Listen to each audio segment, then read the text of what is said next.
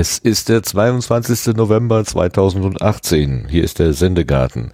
Ihr hört die Stimme von Martin Rützler oder die verschnupfte Stimme von Martin Rützler, sollte ich sagen. Mich hat es etwas erwischt.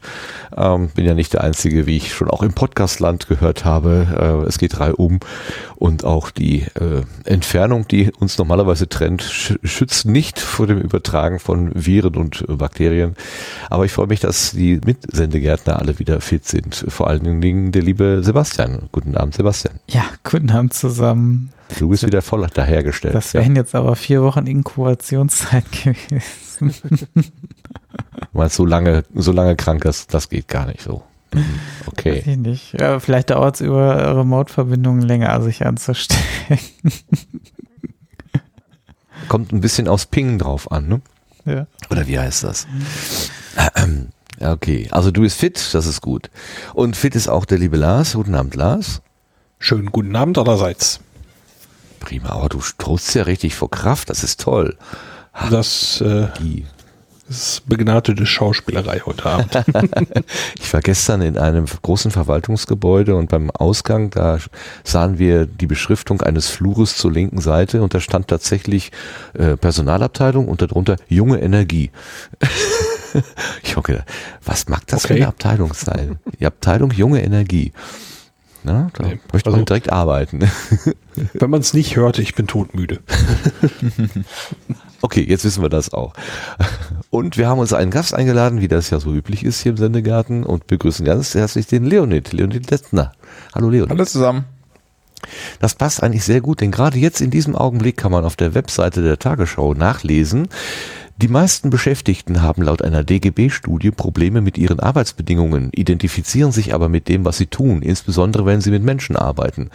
Laut dem DGB-Index Gute Arbeit 2018 bestimmen Hetze und Zeitdruck den Arbeitsalltag von Millionen Arbeitnehmern in Deutschland. Beschäftigte, die besonders viel mit Kunden, Patienten oder etwa als Erzieherinnen mit Kindern zu tun haben, werden zudem oft durch Konflikte belastet, die sich dann vielfach auch noch mit, die sie dann auch noch vielfach mit in die Freizeit nehmen. Es geht um Arbeiten und Leonid kennt sich aus mit Arbeiten. Ist das dein Thema?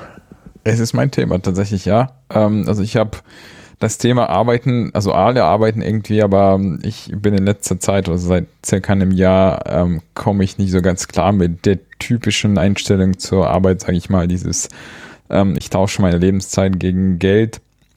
Ähm, ich tausche tatsächlich immer noch meine Lebenszeit gegen Geld, also ich bin noch in diesem Modell, aber ähm, versuche da zumindest ähm, meinen Horizont zu erweitern, darüber zu reden mit anderen Menschen, was, äh, wie das aussieht und bin der Meinung, jeder verdient eigentlich eine Arbeit, die ihn ähm, erfüllt und ähm, auch seine Mitmenschen und nicht jetzt irgendwie Arbeit als, als Fluch und Belastung und äh, ich hoffe, ich brauche nur noch zehn Jahre und dann bin ich in Rente. Ähm, das ist ein Konstrukt, mit dem kann ich einfach nicht leben.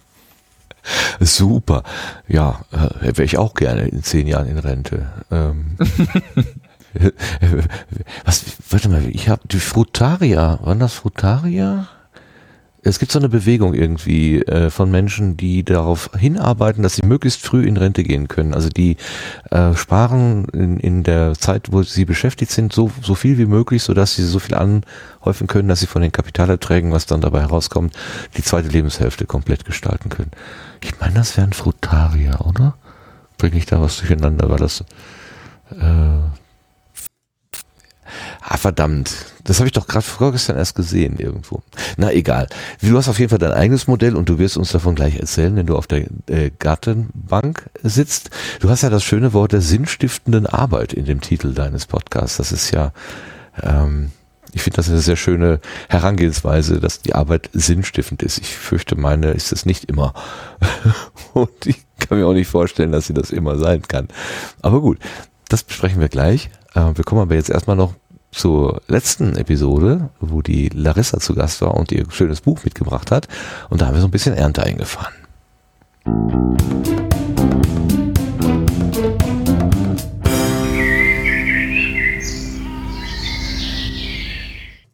Und ich darf das Mikrofon übergeben an Sebastian oder Lars. Wer möchte jetzt zu den Kommentaren? Ich kann gerne anfangen. Gerne, danke.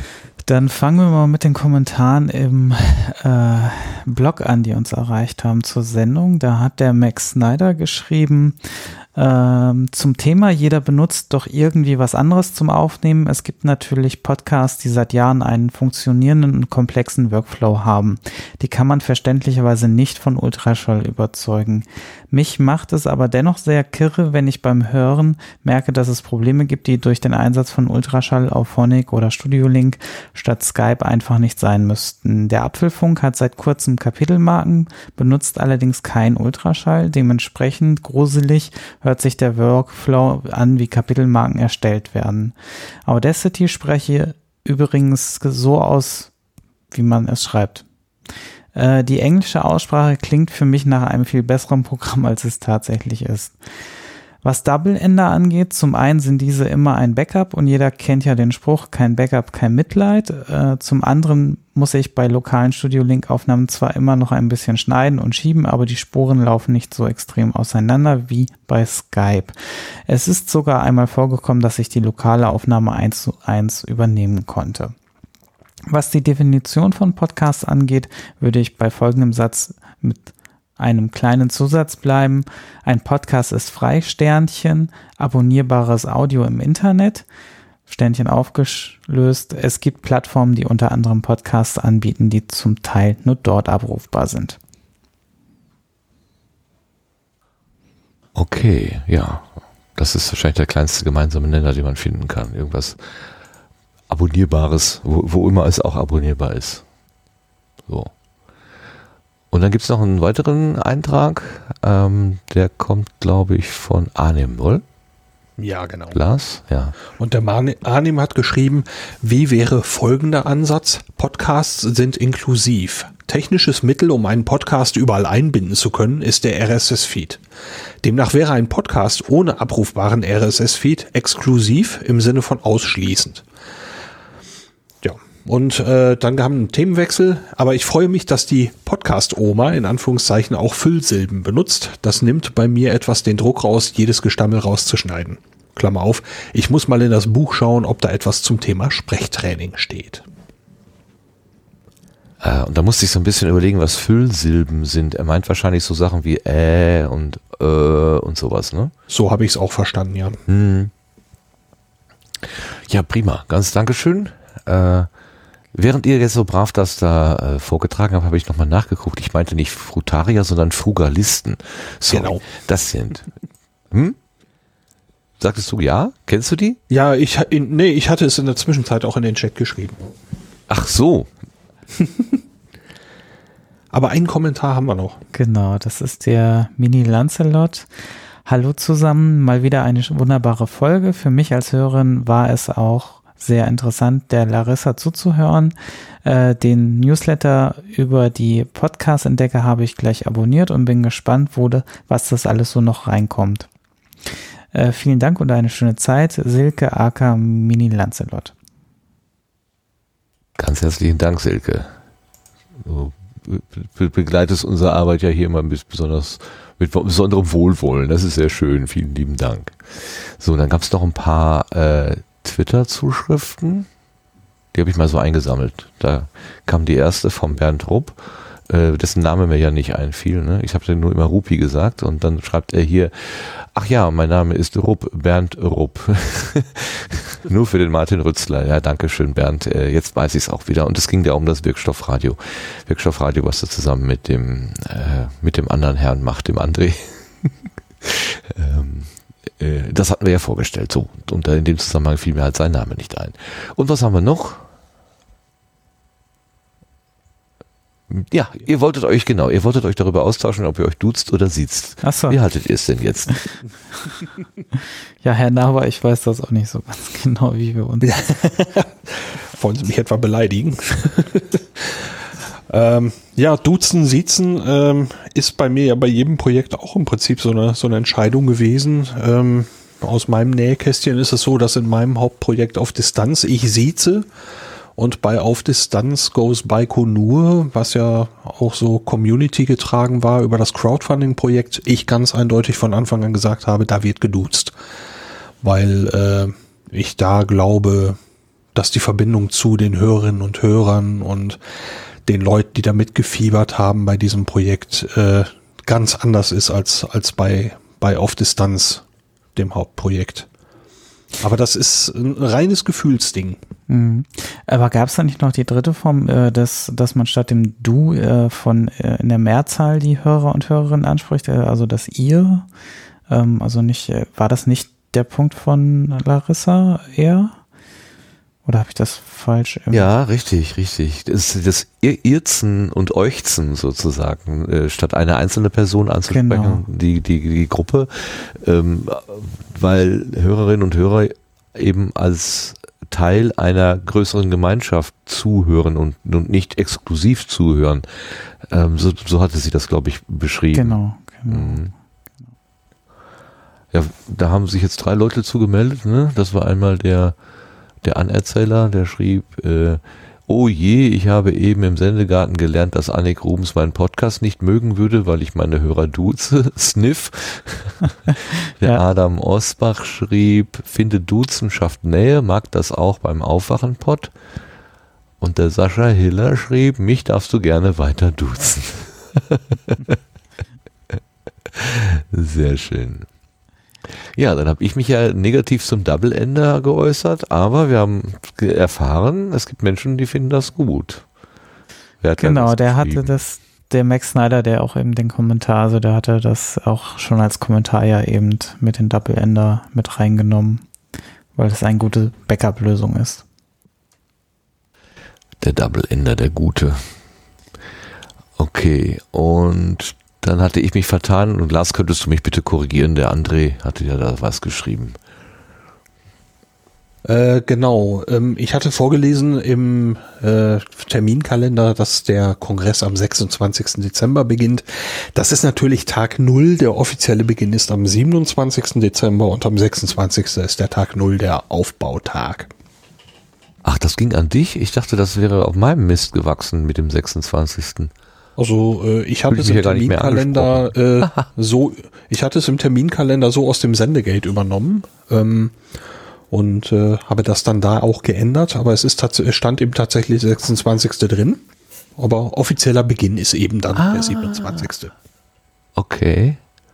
Fragt sich jetzt, wer das da eingetragen hat. Ja. Ludger schreibt gerade noch im Chat, der Kongress beginnt Mitte Dezember. ja, ich glaube, auf dem 15. ist die Orga, glaube ich, vor Ort, ja. So, so, du bist dann schon da, Ludger? Das ist ja interessant. Das ist ja interessant. Ja, ganz herzlichen Dank allen, die uns die Rückmeldung gegeben haben äh, auf den verschiedenen Kanälen. Äh, war ja ganz witzig. Und insgesamt, glaube ich, ist dieses Buch von Larissa äh, ziemlich gut aufgenommen worden. Also das, äh, ich habe da eigentlich keine, äh, keine irgendwie negative Kritik zu mitbekommen wenn man von den dunklen Fotos absieht, die da drin sind, aber das hatten wir ja schon angesprochen, aber das, das war jetzt ansonsten ähm, war das alles ziemlich positiv für Sie. Das ist schön und an dieser Stelle noch Ah, da ist Grüße. mir noch äh, letztens ein Ja. Tweet untergekommen, dass es ein Probekapitel wohl gibt, wo der ganze rechtliche Teil sogar enthalten ist. Äh, Ach ja, richtig. Äh, den können wir ja nochmal rausholen und in die Shownotes packen, dann kann man sich da ja einen Überblick verschaffen. Ähm, ähm, und ja. Das hatte der Dirk Prims reinge, äh, reingeworfen, sozusagen in unseren Twitter-Kanal.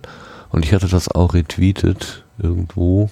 Nee, ich Gut, glaube. kann ich nochmal raussuchen. Nee, ja. der äh, Tobias Migge war das. Oh. Genau. Heieiei, schon wieder falsch. Tobias, Dankeschön fürs Finden. Und wie sagte der Tim Brittler so schön, finden im Internet ist einfach, wiederfinden Ja. ist die Kunst.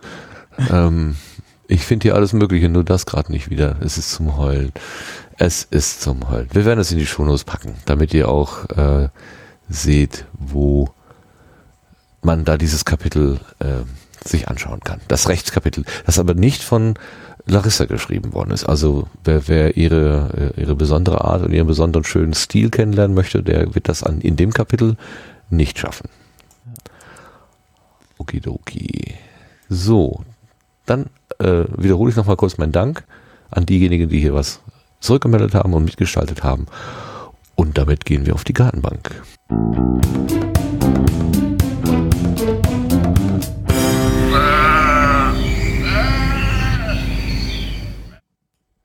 So. Wie vorhin schon gesagt, auf der Gartenbank hat Leonid Platz genommen. Leonid möchte in zehn Jahren in Rente gehen und nichts mehr äh, sozusagen produktiv arbeiten müssen. Frugalisten äh, haben wir jetzt rausbekommen, heißen diese Menschen. Hast du schon mal von Frugalisten gehört?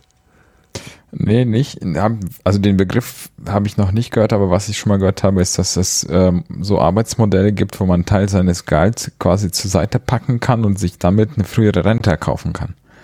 Also man kann quasi ähm, Geld einzahlen und das, was dann in, in Zeit umgerechnet wird, darf man dann früher gehen. Sowas habe ich schon gehört. Oh. Ähm, aber ob das für also 20 Jahre früher gehen reicht?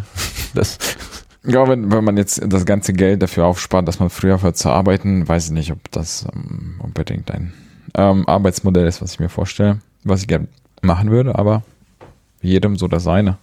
Ich weiß nicht. Was ist denn da so vor einem Jahr passiert, wo du gesagt hast, so soll es nicht weitergehen? Gab es da irgendwie ein einschneidendes Erlebnis oder ist das so schleichend gekommen? Also, teilweise schleichend. Also ich habe ähm, ich habe schon immer irgendwie in einem Konzern gearbeitet, seit ich ähm, ich habe studiert, danach gleich im Konzern angefangen, immer Konzern, Konzern. Bin immer noch in einem Konzern, in einem anderen zwar als äh, damals. Ähm, aber was mich damals schon irgendwie irritiert hat, dass es ähm, dieses Gefühl, dass so die Hälfte der Menschen immer irgendwie so innerlich gekündigt haben.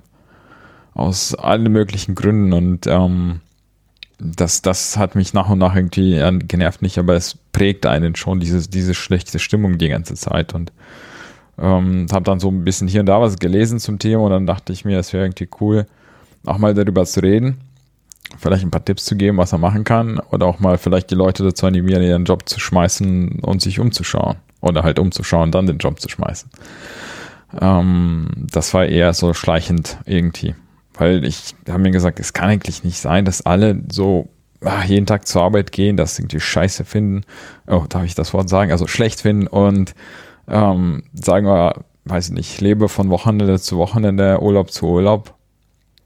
Und Arbeit muss sein, das ist meine Pflicht. Ähm, weiß ich nicht, das, das ist ein Konzept, mit dem kann ich mich nicht äh, irgendwie anfreuen, weil die meiste Zeit, in der wir wach sind, sind wir bei der Arbeit. Und diese Zeit sollte auch einem irgendwie Lebensfreude bringen und ähm, irgendwas tun, wo man sagt, okay, wenn ich nicht da bin, dann habe ich auch was geleistet irgendwie und nicht einfach nur einem Unternehmen geholfen, Geld zu machen. Das ist für mich eben kein, kein sinnstiftendes Ziel. Ähm, ja. Ist klar, es ist ein Sinn des Unternehmens, Geld zu machen, aber für eine Person ist es, glaube ich, nicht unbedingt etwas, wo man sagt, dafür lebe ich, dass mein Unternehmen Geld macht ähm, nur um mal zu gucken, ob ich vielleicht auch schon äh, in dieser Kategorie stecke. Woran erkennt man denn Menschen, die innerlich gekündigt haben? Mm, woran man das erkennt, also an, zum Beispiel, also bei mir, was ich merke, was heißt denn bei mir merke, was ich merke, selber ist so die Stimmung, äh, ob man selber dann immer wieder, also eben, was ich gesagt habe, ist dieses, oh ja, bald Urlaub und ich, ich halte es nicht mehr aus und das ist irgendwie scheiße. Also das typische Jammern, was man oft hört, ähm, die Reaktion auf alle Neu Neuerungen sozusagen. Und ähm, weiß ich nicht, ähm, wie soll ich sagen, also einfach, ob man sich darauf freut, was Neues zu machen, einfach die Energie, die man hat. Und ob man einfach nur sich da irgendwie so hinbegibt, äh, einen Arbeitsplatz setzt und dann stumpf die Arbeit macht. Aber die Arbeit wird schon noch gemacht, auch wenn jemand innerlich gekündigt hat. Also der, der ist schon noch produktiv. Und sonst, meine, sonst kann ja so eine Organisation gar nicht existieren, wenn da nur unproduktive ja, da, Menschen Das ist aber genau das Problem. Also Aha. es ist nicht immer produktiv. Also was heißt, klar, zu einem Teil, aber man, man ist nicht mehr so produktiv, wie man sein sollte. Also was ich vor kurzem gehört habe, irgendwie ein, ein Mitarbeiter in, in der IT, da gibt es einen Unterschied von eins zu ich weiß nicht welchem Faktor, ob man produktiv oder nicht produktiv ist. Und wenn man jetzt wirklich so schlimm, also wenn man seine Arbeit nicht mag und man, man interessiert sich für, für gar nichts mehr. Vor allem, wenn es halt so um irgendwelche außer, außerschulischen Aktivitäten, wollte ich sagen, aber irgendwelche Veranstaltungen nach der Arbeit geht im Unternehmen, dass es einem dann vollkommen uninteressant wird. Ähm, das ist eher ein Zeichen dafür, man interessiert sich auch nicht mehr für das Unternehmen. Für, für die Kollegen zwar ja, aber für den Rest nicht. Und ich glaube, das, das wird schon auch sehr stark die Arbeit beeinträchtigen. Ähm, also mhm. wenn man nicht motiviert ist und irgendwas macht und dafür brennt, kann ich mir nicht vorstellen, dass man da auch was, was leisten kann. Also ich könnte meinen Podcast in meiner Freizeit nicht machen, wenn ich nicht dafür brennen würde, wenn ich nicht wüsste, wofür ich das tue. Und ich werde dafür nicht bezahlt. Und wenn Geld ja, am Ende ja, des Monats. Ich, äh, ja. ich, also ich immer wenn ich das höre, sinnstiftende Arbeit, man möchte für die Arbeit brennen und man möchte einen Sinn darin sehen, was man tut und eigentlich soll es keine, soll es nicht wehtun, sondern es soll mehr eine, soll man sagen, eine Berufung sein oder irgendwas, wo man sich ausleben kann. Ähm, freue ich mich, wenn ich das höre, aber die Arbeitswelt, die ich selber auch kenne, und das ist bestimmt keine aus der Industrie, wo vielleicht nochmal ganz andere ähm, Druckmechanismen oder so existieren, sondern ich bin schon in einer relativ besonderen äh, Arbeitssituation, denke ich. Ähm, aber da habe ich schon auch öfter die Erfahrung gemacht, dass ich mal mehr und mal weniger für die Sache brenne, in Anführungszeichen. Gibt auch immer mal wieder so Zeiten, wo es einfach zähes Brot ist und man muss sich da irgendwie so durchfressen. Das kann sich aber dann auch durchaus wieder äh, ändern. Also das bei, ich, ich, bei, bei mir habe ich immer so, so Wellenbewegungen, deswegen komme ich zu dem Ausspruch, ich habe eine Hassliebe zu meinem Arbeitsplatz. Und es gibt Teile, Teile, wo ich ihn wirklich liebe und dann gibt es auch wieder Phasen, wo ich eher so sage, oh, um Himmels Willen, äh, wie, wie kann man es hier bloß aushalten? So. Ähm, und ich habe mich inzwischen damit arrangiert, dass das halt so ist. Ähm, du hast eine andere Philosophie. Du würdest sagen, dieses, diese Liebe sollte eigentlich ständig sein. Nein. Also das, das ist nicht wahr. Also ich meine jetzt nicht, dass man permanent in seine Arbeit verliebt ist. Also man muss die Arbeit mit, mit Lust irgendwie und Laune verrichten. Natürlich gibt es Momente, wo man irgendwas tut, was irgendwie einfach nur mühsames, ähm, stumpfes Abarbeiten ist, in jeglicher kreativer, sage ich mal, Arbeit. Und da gibt's diese Phasen, aber man muss, man muss halt immer eine Abwechslung haben. Also zwischen diesen Phasen, wo man einfach nur fleißig was machen muss, zu den Phasen, wo man vielleicht kreativ und selbstbestimmend äh, irgendwas machen kann. Wo man, wo man sich auch entfalten kann und entwickeln kann. Darum geht's mir eigentlich. Also es muss diese Abwechslung geben, weil es gibt, ich weiß nicht, wenn man vielleicht ein Künstler ist oder so, dann gibt's äh, den Fall, ähm, dass man alles macht und einem macht Spaß, aber ich glaube, egal was, also man nimmt einen Musiker, man könnte sagen, der macht halt einfach nur das, was ihm Spaß macht, aber ich kenne das selber von, von meinem Unterricht, was ich nehme, ähm, das ist halt einfach nur Fleißarbeit und oft hasse ich das, aber trotzdem gibt es Momente halt oder abwechselnd, es ist mal gut, mal schlecht. Und um diese Tendenz geht es mir eigentlich, wenn man sagt, okay, die Tendenz ist so, dass fast immer irgendwas nicht in Ordnung ist, also zum Beispiel dieser, dieser ständige Wechsel von Unterforderung, Überforderung. Also man ist kurz vom Burnout und dann ist man kurz vorm, vorm irgendwie Einschlafen jeden Tag. Ähm, wo man, wo man nicht wirklich in so einem Mittelpunkt sagen kann, ja, das, das ist etwas, was, was mir Energie bringt, die Arbeit, sondern die raubt mir Energie. Dann sehe ich das schon so. Also, dass man die Arbeit wirklich liebt, das bezweifle ich. Aber man, man muss Lust haben, die Arbeit zu verrichten. Okay, hm, verstehe. Also zum Beispiel Podcast. Hm? Ja, Woran bitte, was, es, es, ja, oder erzähl, ja. also was ich zum Beispiel bei mir merke, also wenn ich einen Podcast aufnehme, das ist so mein Hobby, dann macht das Spaß und das ist total toll und ich mache es gerne, aber wenn ich dann einmal in der Woche oder zweimal in der Woche mich einen Ultraschall setze und ich muss die Folge nacharbeiten, Kapitelmarken machen, dann gibt es schon Momente, wo ich das auch nicht unbedingt mit super motivierter Stimmung mache, sondern ich weiß, es ist, es muss getan werden, ich muss diese Sachen alle tun, damit die Folge ins Netz geht. Ähm, aber ich weiß, demnächst gibt es dann wieder Feedback von, von meinen Hörern sozusagen. Es gibt wieder die nächste Folge, es gibt dann die Möglichkeit oder dann irgendwann mal das erste Gespräch zu einem neuen Thema mit einem neuen Gast. Und das ist etwas, was mir die Motivation gibt, eine nicht besonders angenehme Aufgabe auch durchzustehen sozusagen. Und das ist, was wichtig ist, dass man immer diese Abwechslung hat, irgendwie bei der Arbeit zwischen Arbeit, die nicht besonders viel Spaß macht zu, und, und Aufgaben, die einen irgendwie erfüllen und ähm, vielleicht irgendwas Spielerisches dabei haben. Also je nachdem, was für ein Job das ist. Wie, wie, wie, was ist denn da der Schlüssel eigentlich? Ist das die, äh, wie man dann von seinem Vorgesetzten angeleitet oder mit Aufgaben versehen wird? Oder ist das eine, int, also eine, eine intrinsische äh, Veränderung, wie ich auf meine Arbeit drauf gucke? Ähm, es gibt ja diesen schönen Spruch von Mary Poppins: äh, In every job that must be done, there is an element of fun to find this fun, ähm, also sinngemäß, ich kriege das jetzt nicht mehr zusammen. Ähm, also man muss halt diesen, diesen Spaß finden und dann ist dieser Job auch leicht gemacht. Ähm, das wäre ja dann eine Aufforderung an den Arbeitnehmer, die Arbeitnehmerin selber zu suchen, wo ist denn der Spaß an der Sache, auch wenn es gerade keinen kein offen, offensichtlich keinen Spaß macht, aber wenn man genau hinguckt, vielleicht findet man doch die Stelle. Oder ist es eher was, was die Organisation bzw. die Struktur des, des, des Unternehmens liefern kann? Also wenn man jetzt ganz einfach sagen wollen würde, könnte man sagen, natürlich die Organisation, aber das stimmt nicht. Also man sollte bei sich selbst erstmal anfangen. Das haben wir auch schon oft da, äh, besprochen. Das ist das, was man einfach beeinflussen kann. Es ist viel einfacher, sich selbst zu beeinflussen als die ganze Organisation. Und ich glaube, in jeder Aufgabe, die man, die man macht, kann man irgendwas finden, was einem, was einem Spaß macht und was sinnvoll ist. Und wenn es dann irgendwelche Elemente gibt, die besonders sinn, sinnlos sind, vielleicht die auch mal anzusprechen und vielleicht auch zu verändern. Und indem man das anspricht, indem man das Ganze verändert, vielleicht beeinflusst man auch die Arbeitsweise anderer Menschen, die so eine sinnlose, sinnlose Aufgabe haben.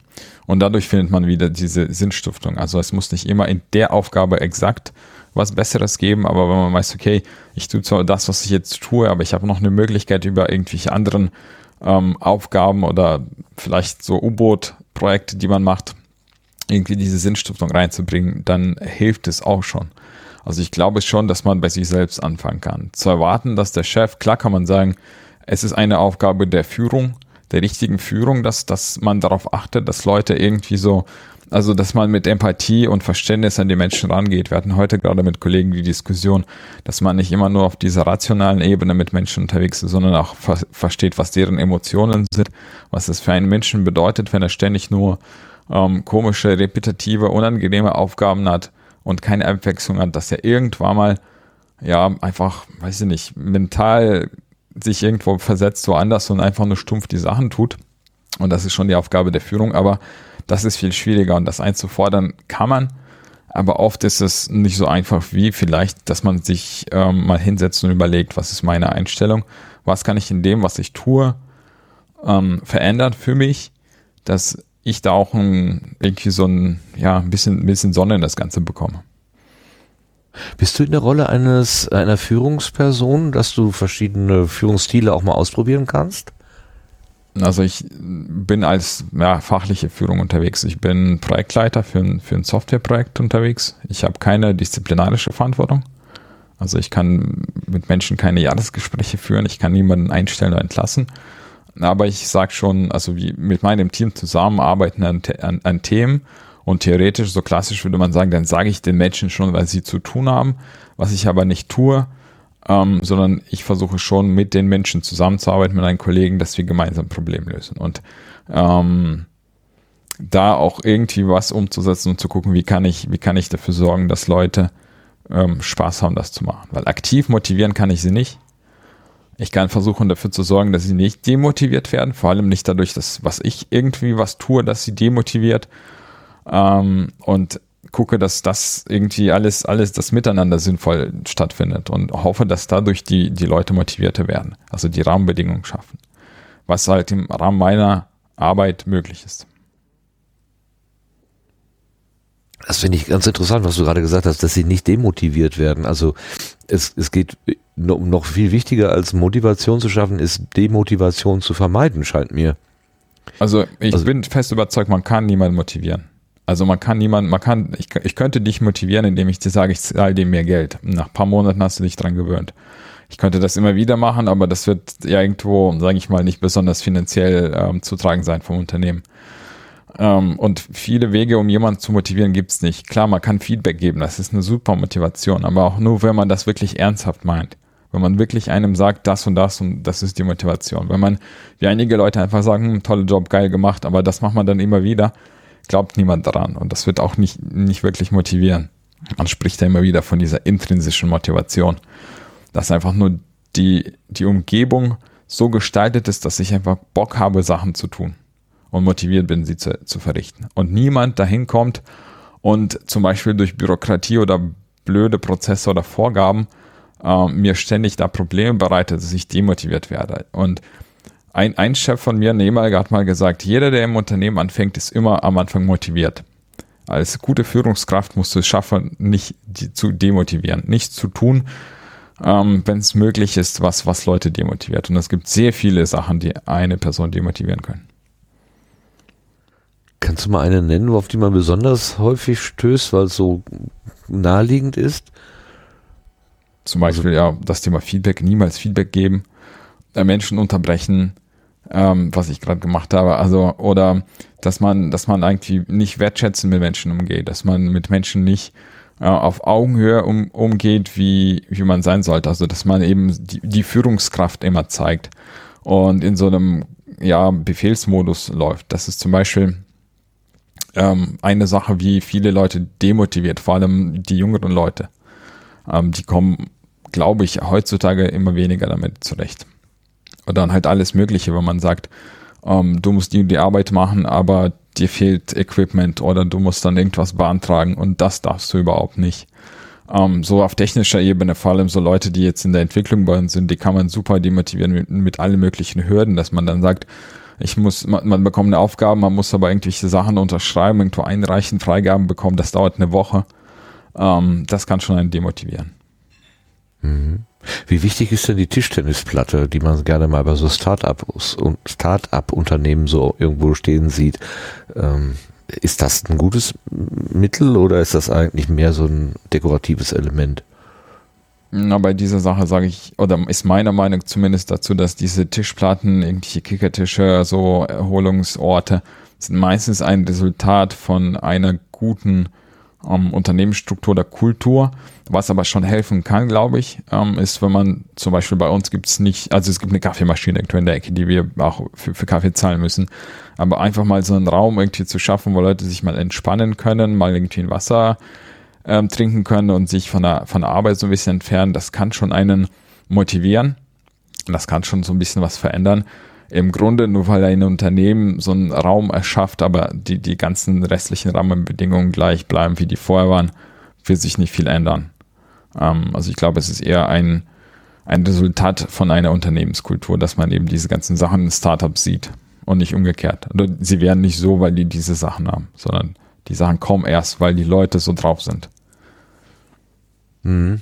Also das nur dahinstellen reicht nicht, sondern es muss dann auch ein bisschen was im, im, in der Philosophie und in der Ansprache der, äh, der Kolleginnen und Kollegen irgendwie sich ändern. So verstehe ich das. Hm? Ähm, wie ist denn dein Zustand im Augenblick? Bist du, hast du eine Stelle, ein, wo du einen Sinn entwickelst und dich wohlfühlst in der Firma oder würdest du sagen, es geht noch besser? Also das ist noch nicht das Ende meiner Suche. Es geht mit Sicherheit besser. Ähm, und ich war selber sehr oft in diesem Zustand, wo ich den Sinn nicht gesehen habe und irgendwann mal gedacht habe, ich muss in dem, was ich tue, mir den Sinn irgendwie selber raussuchen. Und wenn ich irgendwie in meinem Projekt, was wir haben, ist irgendwie merkwürdig, sage ich mal, und oft weiß ich nicht, warum wir das tun und wie wir das machen, ähm, dann zumindest zu sagen, okay, ich weiß, der Kunde steht dahinter, der will das haben, weil er irgendwie was tut und weil, weil die da was Sinnvolles machen. Und mein Sinn ist jetzt für den Kunden da zu sein, weil irgendwie werde ich auch dafür bezahlt. Also irgendwelche Wege zu finden, diesen Sinn zu finden und nicht einfach nur, ich tue das, weil ich dafür bezahlt werde. Also das wurde mir tatsächlich bei uns auch schon mal ins Gesicht gesagt. Ähm, du musst, musst es einfach tun, weil wir zahlen dir Geld. Ähm, also musst du es machen. Und das macht es schwieriger, meinen Platz äh, wirklich zu mögen, sage ich mal vorsichtig. Also ohne da jetzt viel zu verraten, aber ich glaube, Leute, die mir irgendwo auf Twitter followen, wissen, ich bin nicht ganz zufrieden mit meiner Situation. Ähm, aber es ist eher immer die Aufgabe, bei mir erstmal anzufangen. Ähm, wie ich mich damit, also äh, mir anzufangen, nicht im Sinne von, ich lasse alles an mir vorbeigehen und werde innerlich kündigen, einfach da sitzen und, und nichts tun, sondern wie kann ich in dem, was ich tue, die Sachen rausfinden und verstehen, die die Sinnstiftung bringen und was kann ich einfach mal im Unternehmen ausprobieren und tun, bevor mich jemand stoppt sozusagen. Also ich plane jetzt bei uns intern einen Podcast zu starten. Ich bekomme null Unterstützung dafür. Das wird nicht verstanden, warum, warum Podcasts eine tolle Sache sind. Ähm, aber ich bekomme Feedback von Leuten dazu. Das ist halt eine Motivation, die mir was bringt. Ich versuche gewisse Sachen voranzutreiben. Ich mache es bei der Arbeit, aber in meiner Freizeit sozusagen. Und das bringt enorm viel Energie dann in die Arbeit, die ich jeden Tag verrichte. Und ich glaube schon, dass mh, mm, nach einer Weile ich sagen kann, ja, die Arbeit sehe ich schon viel besser als, als früher. Aber erst nachdem ich selber angefangen habe, mich darum zu kümmern. Was äh, ist die Idee hinter dem Podcast, den du da auf der Arbeit machen willst? Soll das dann auch diese Themen Arbeitsplatzgestaltung, sinnstiftendes Arbeiten sein oder zum Beispiel irgendwelche äh, Organisationstechniken oder sowas, was eh was Praktisches? Es ist ein bisschen was Praktisches. Also die Idee ist natürlich auch irgendwann mal über sowas zu reden. Aber ich glaube, unser Unternehmen ist noch nicht so wirklich reif dafür, offen über sowas zu sprechen. Verstehe ich auch. Ähm, was, was wir bisher gemacht haben, das war, wir haben irgendwie Kollegen gesucht, die einfach irgendwie coole Pro Produkte oder Projekte haben, die was Interessantes entwickeln. Und da habe ich gesagt, Leute, oft wissen wir gar nicht, was im Nachbargebäude entwickelt wird. Und das sind echt coole Konzepte und innovative Ideen und wir wissen nichts davon. Und wenn ihr einfach mal drüber spricht und erzählt, was es da Geiles gibt, dann ist es vielleicht auch für die anderen Leute total motivierend, weil die wissen, in was für einem geilen Laden wir eigentlich arbeiten. Weil man sieht ja immer so sein, seine, keine Ahnung, Umgebung und denkt, ist alles schlecht. Aber wenn man so ein bisschen ähm, das Gebäude verlässt, ich meine nicht mal irgendwie einen Standort oder sowas, aber einfach mal guckt, was die Nachbarsabteilungen tun, ähm, dann kann man sich motivieren und, und auch einfach mal drüber was erfahren, was es da noch gibt und vielleicht auch irgendwie sagen, ey, ich weiß, da, da wird irgend so ein Produkt entwickelt und der Kunde will sowas ähnliches, da können wir die irgendwie vernetzen. Ähm, und einfach dafür dachte ich, ist so der Podcast am Anfang, was über Technisches anzufangen, einfach über was Praktisches äh, und nicht gleich auf so eine Metaebene der Arbeit zu gehen. Ich glaube, dafür müssten viele Leute, die da als Gäste teilnehmen, äh, ein bisschen reifer sein. Also reif im Sinne von man, man spricht über Arbeit, man stellt die in Frage, man stellt die Sachen in Frage und sagt, so kann es nicht weitergehen. Oh, das ist schon mal relativ heftig, wenn man so sagt, ja, so kann es aber nicht weitergehen. Also das heißt, der eingeschlagene Weg, der wird dann deutlich als, als falsch oder als nicht zielführend empfunden. Nicht zeitgemäß. Aha, nicht zeitgemäß. Also ich rede zumindest von so einem Weg für Unternehmen, die jetzt also in der Softwareentwicklung sind. Ich kann jetzt leider nicht wirklich über andere Berufsbilder sprechen, aber zumindest da, wo wir unterwegs sind, man spricht von Wissensarbeitern, von Softwareentwicklern und man kann mit, mit den Menschen, die wirklich sehr kreativ sind, und das sind Softwareentwickler, man kann mit denen nicht umgehen, als würden die in der Produktion sitzen. Also bei uns wird hat über Menschen in deren Anwesenheit als Ressourcen gesprochen. Und ja, okay, die Ressource Müller wird zu 70 Prozent in ein Projekt eingeplant und zu 30 Prozent in das zweite Projekt eingeplant. Und das ist für mich zum Beispiel ein No-Go, wo ich schon selber oft gesagt habe, also können wir bitte damit aufhören, vor allem vor Leuten als Ressource zu sprechen. Das ist unglaublich abwertend. Ähm, das sind nicht Mitarbeiter, das sind Kollegen oder Menschen, wie auch immer man dazu sagt, ähm, und bei sowas, finde ich, darf man nicht so weitermachen, weil ähm, wir sind nicht mehr in dem Industriezeitalter wie früher. Wir sind die meisten Unternehmen driften mal mehr ab in Richtung Softwareentwicklung. Ähm, und da kommt es sehr stark darauf an, wie Menschen miteinander arbeiten. Und da so Command and Control einfach von oben nach unten Sachen runterkippen, ähm, funktioniert nicht. Also ich kann mir nicht vorstellen, dass jemand kreativ arbeiten kann in einer, in so einer Umgebung. Das teile ich komplett. Also das teile ich komplett. Allein schon der Begriff HR, also Human Resources für die Personalabteilung oder äh, wie auch immer genau das deutsche äh, Äquivalent dafür ist, darüber stolpere ich jedes Mal, weil ich eben auch mit dieser Humanressource äh, meine Schwierigkeiten habe. Das ist eine, eine also eine solche Entwürdigung, also Entmenschlichung, ähm, das äh, schlimmste Auswüchse sozusagen des Kapitalismus, der dahinter steckt, ähm, äh, das, da komme ich überhaupt überhaupt gar nicht mit klar. Also das, da, da, da teile ich komplett deine, äh, deine Abneigung da dagegen, ganz klar. Ähm, aber äh, zeitgemäß, also äh, man hört ja ganz viel heutzutage, gerade so in diesen Entwicklungsbereichen von agiler Entwicklung, von Scrum und, und äh, bloß nicht irgendwie an Pflichtenheften und Lastenheften hängen, dieses Wasserfallprinzip aufgeben und sehr schnell, sehr agil sein. Ähm, das ist so das, wo der äh, wo die Hoffnung drauf liegt, dass, dass, dass die Firmen dadurch irgendwie noch produktiver oder besser werden, vielleicht sogar glücklichere Mitarbeiterinnen und Mitarbeiter haben. Ähm, ich hörte aber auch schon so Gegentendenzen, wo, wo ich schon gehört habe, dass Leute sagen, ja, das haben wir ausprobiert, aber zu viel davon ist auch nicht gut. Wir sind teilweise wieder zu so eher äh, langfristigeren Planungen zurückgekehrt und mischen das irgendwie miteinander. Ähm, hast du da so eine Idealvorstellung, wie so eine Firma aufgebaut sein sollte? Ähm, ja, allerdings wird, glaube ich, diese Antwort nicht so einfach sein. Also ich glaube nicht, dass es ein Modell gibt. Man spricht oft da, darüber, dass es da keine Blaupausen gibt. Also man kann nicht ein Rezept nehmen und sagen, so muss eine agile, zufriedenstellende Arbeit oder Firma sein, sondern jede Firma muss für sich alleine erstmal angucken, ähm, warum will das überhaupt. Also diese Frage stellen sich oft Leute, irgendwie gar nicht oder meiner Meinung nach falsch, wenn die sagen, wir wollen agil werden und Scrum einführen, dann sage ich immer, warum wollt ihr das machen? Ja, weil wir wollen irgendwie schneller sein und uns besser auf den Kunden orientieren. So, aber warum in eurem Fall braucht ihr das? Seid jetzt nicht schnell. Wo gibt es da noch irgendwelche Verbesserungspotenziale. Jeder Firma muss ähm, in dem Sinne agil sein, um einfach mal die Prozesse, die Sachen, die dort laufen, in Frage zu stellen, zu, zu schauen. Also wo sind wir nicht effizient, nicht effektiv, wo laufen Sachen irgendwie nicht so gut, wie die sein sollten.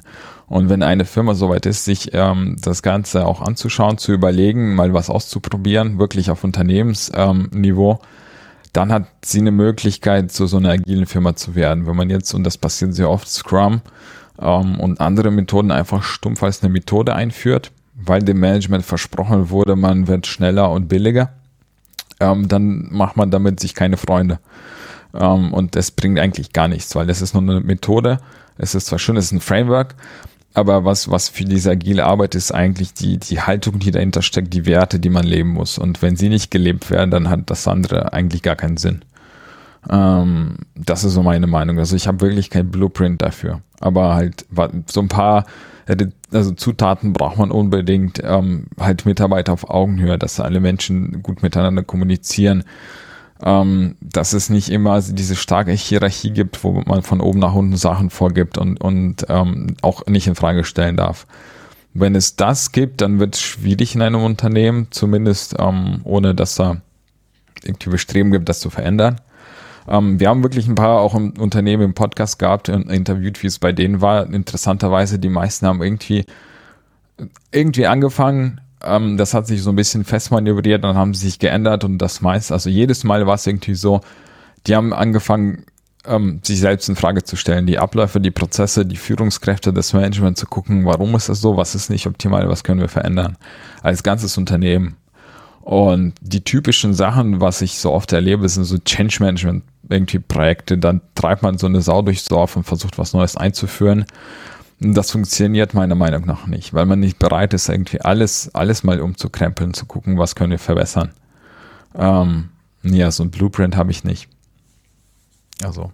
Ich stelle mir das aus so einer Unternehmensperspektive immer extrem risikoreich vor, wenn man so, mögen sie auch noch nicht äh, aus, also wirklich optimal laufen, aber es gibt halt ähm, gewohnte Prozesse und gewohnte Abläufe, mögen sie auch kompliziert sein und vielleicht ein bisschen umständlich. Wenn man aber dann sagt, so jetzt ändern wir das mal von heute auf morgen oder von mir aus auch von einem Monat zum anderen, also man muss das ja jetzt nicht übers Knie brechen, aber mit einer gewissen äh, mit einer gewissen Frist, dass man sagt, so wir, ab, ab dann und dann ändern wir irgendwelche Abläufe ähm, das, ich, also meine Erfahrung, die ich so äh, aus meinem beruflichen Umfeld habe, ist, dass es extrem schwierig, Menschen überhaupt zu irgendwas zu bewegen, zu anders zu machen. Ähm, und dann, also auch noch so eine komplette Umstrukturierung also ich stelle mir jedenfalls vor, dass ähm, die agilen Methoden mehr Eigenverantwortung auch mit sich bringen. Und da ist auch mal die Frage, wollen das überhaupt alle ähm, diese Freiheit, die damit verbunden ist, wollen die diese Freiheit eigentlich auch haben? Weil Freiheit bedeutet ja auch ein gewisses Stück Verantwortung wiederum für sich selber zu übernehmen und nicht irgendjemand anderen entscheiden zu lassen und dem dann auch die Verantwortung zuschieben zu können. Also wir haben uns ja auch in diesem in, in, in gewissen Abläufen eigentlich so gemütlich gemacht, ähm, teilweise, und da ist jede Veränderung schwierig. Ähm, Gibt es da auch so Widerstände? Hast du davon schon mal erlebt? Ja, das ist ein sehr guter Punkt. Also, dass viele Leute damit gar nicht klarkommen, wenn man denen sagt, ihr seid selbst, selbst organisiert und habt auch die Verantwortung bekommen und das ist ja, ihr seid Unternehmer, ihr macht das alles. Ähm, das ist ein, ein großer Fehler, den man machen kann. Vor allem bei Menschen, die lange Zeit so nicht gearbeitet haben. Also ich bin damit auch nicht wirklich vertraut. Wenn jetzt morgen ich zur Arbeit komme und der Chef sagt, weißt du was, mach jetzt alles hier, du hast Verantwortung für, für Budget des, Projekt, des Projektes, du kannst alles selbst bestimmen, ich, ich sage überhaupt nichts mehr, ich wäre verloren. Ähm, weil diese Selbstorganisation, die, die darf auch nicht einfach so passieren, dass ich allein gelassen werde. Also Selbstorganisation braucht trotzdem Führung, die braucht Leute, die, die irgendwie ähm, eine, eine, ja, sage ich mal, weiß nicht, eine Idee, eine Vision mir vorgeben, die mit mir zusammenarbeiten, wo ich weiß, wo es hingeht, wo, wo ich aber auch Unterstützung bekomme, wenn ich sie benötige. Ähm, und wenn ich aber gewohnt bin, dass mir der Chef immer die Arbeit auf den Tisch knallt und ich muss sie abarbeiten, dann, dann ist es ein, eine sehr harte Umorientierung, glaube ich dass es anders sein soll. Und die Firmen können nicht einfach von einem Tag auf den nächsten das verändern. Man braucht halt irgendwelche Konzepte, die diese, diese Arbeitsweisen erst überhaupt ähm, ausbilden. Da gibt es einige, also ich meine, es gibt so viele Sachen, sowas wie Open Space, dass man einfach Menschen sagt, hier geht da mal hin, spricht über Sachen, die euch interessieren, schlag mal was vor, dass man über so neu, neumodische Konzepte einfach mal Leute dazu bekommt, ähm, einfach das Mindset zu ändern, dass man selbst mal was machen kann, ähm, dass es nicht immer von dem Chef kommt, dass nicht der Chef immer der, Ver der Verantwortliche ist für irgendwas und ich nicht. Ähm, und Firmen, die das nicht beachten, ich glaube, für die ist es ganz schwierig und die stoßen da auf sehr großen Widerstand. Also das dauert echt lange, bis man sich da umorientiert. Also wir hatten auch die Firma DB Systel im Podcast, das ist eine Tochterfirma von der Deutschen Bahn. Das ist praktisch der, ich weiß nicht, Inhouse IT-Dienstleister sozusagen. Und die versuchen gerade so eine komplette Umstrukturierung in Richtung Agilität und da laufen viele Sachen nicht so gut. Und für viele ist es ungewohnt und man braucht wirklich auch viel, ja, man könnte sagen, Investitionen, viel äh, Manpower an der Stelle, um gewisse, also Leute auch zu unterstützen in dieser Transformation, weil es was wirklich ein, ich kann mir das vorstellen, wenn man jetzt, weiß ich, 20, 30 Jahre lang so gearbeitet hat und jetzt kommt jemand und sagt, du bist jetzt selbst organisiert, selbstverantwortlich für alles und total agil und wir orientieren uns in Squads, in keine Ahnung welchen Sachen, das kann schon sehr erschreckend werden. Und das ist sicherlich nicht produktiv für das Unternehmen. Okay, das beruhigt mich, äh, dass da jetzt nicht sofort ähm, mit der Veränderung auch gleich, also mit der Idee der Veränderung sofort auch eine, äh, eine Optimierungsgarantie sozusagen gegeben ist, sondern dass ähm, Menschen wie du, die sich näher damit beschäftigen, auch eine gewisse äh, Vorsicht an den Tag legen und sagen, es, es kann helfen, muss aber nicht. Es muss das Richtige sein, so wie vorhin das Beispiel mit der Tischtennisplatte. Nur die Platte dahinzustellen, nur das, eine Struktur dahinzustellen, ist nicht das Einzige. Also es muss schon dann auch dazu passen. Wie, wie, wie, hat, wie hat sich das denn entwickelt? Also du bist jetzt Podcaster, du hast dein äh, Podcast-Angebot oder mehrere, da müssen wir gleich noch drüber sprechen, zu diesem äh, Thema. Hast du inzwischen, also wenn wir den Firmenfunk nehmen, ungefähr 50, jetzt 49 Episoden gemacht.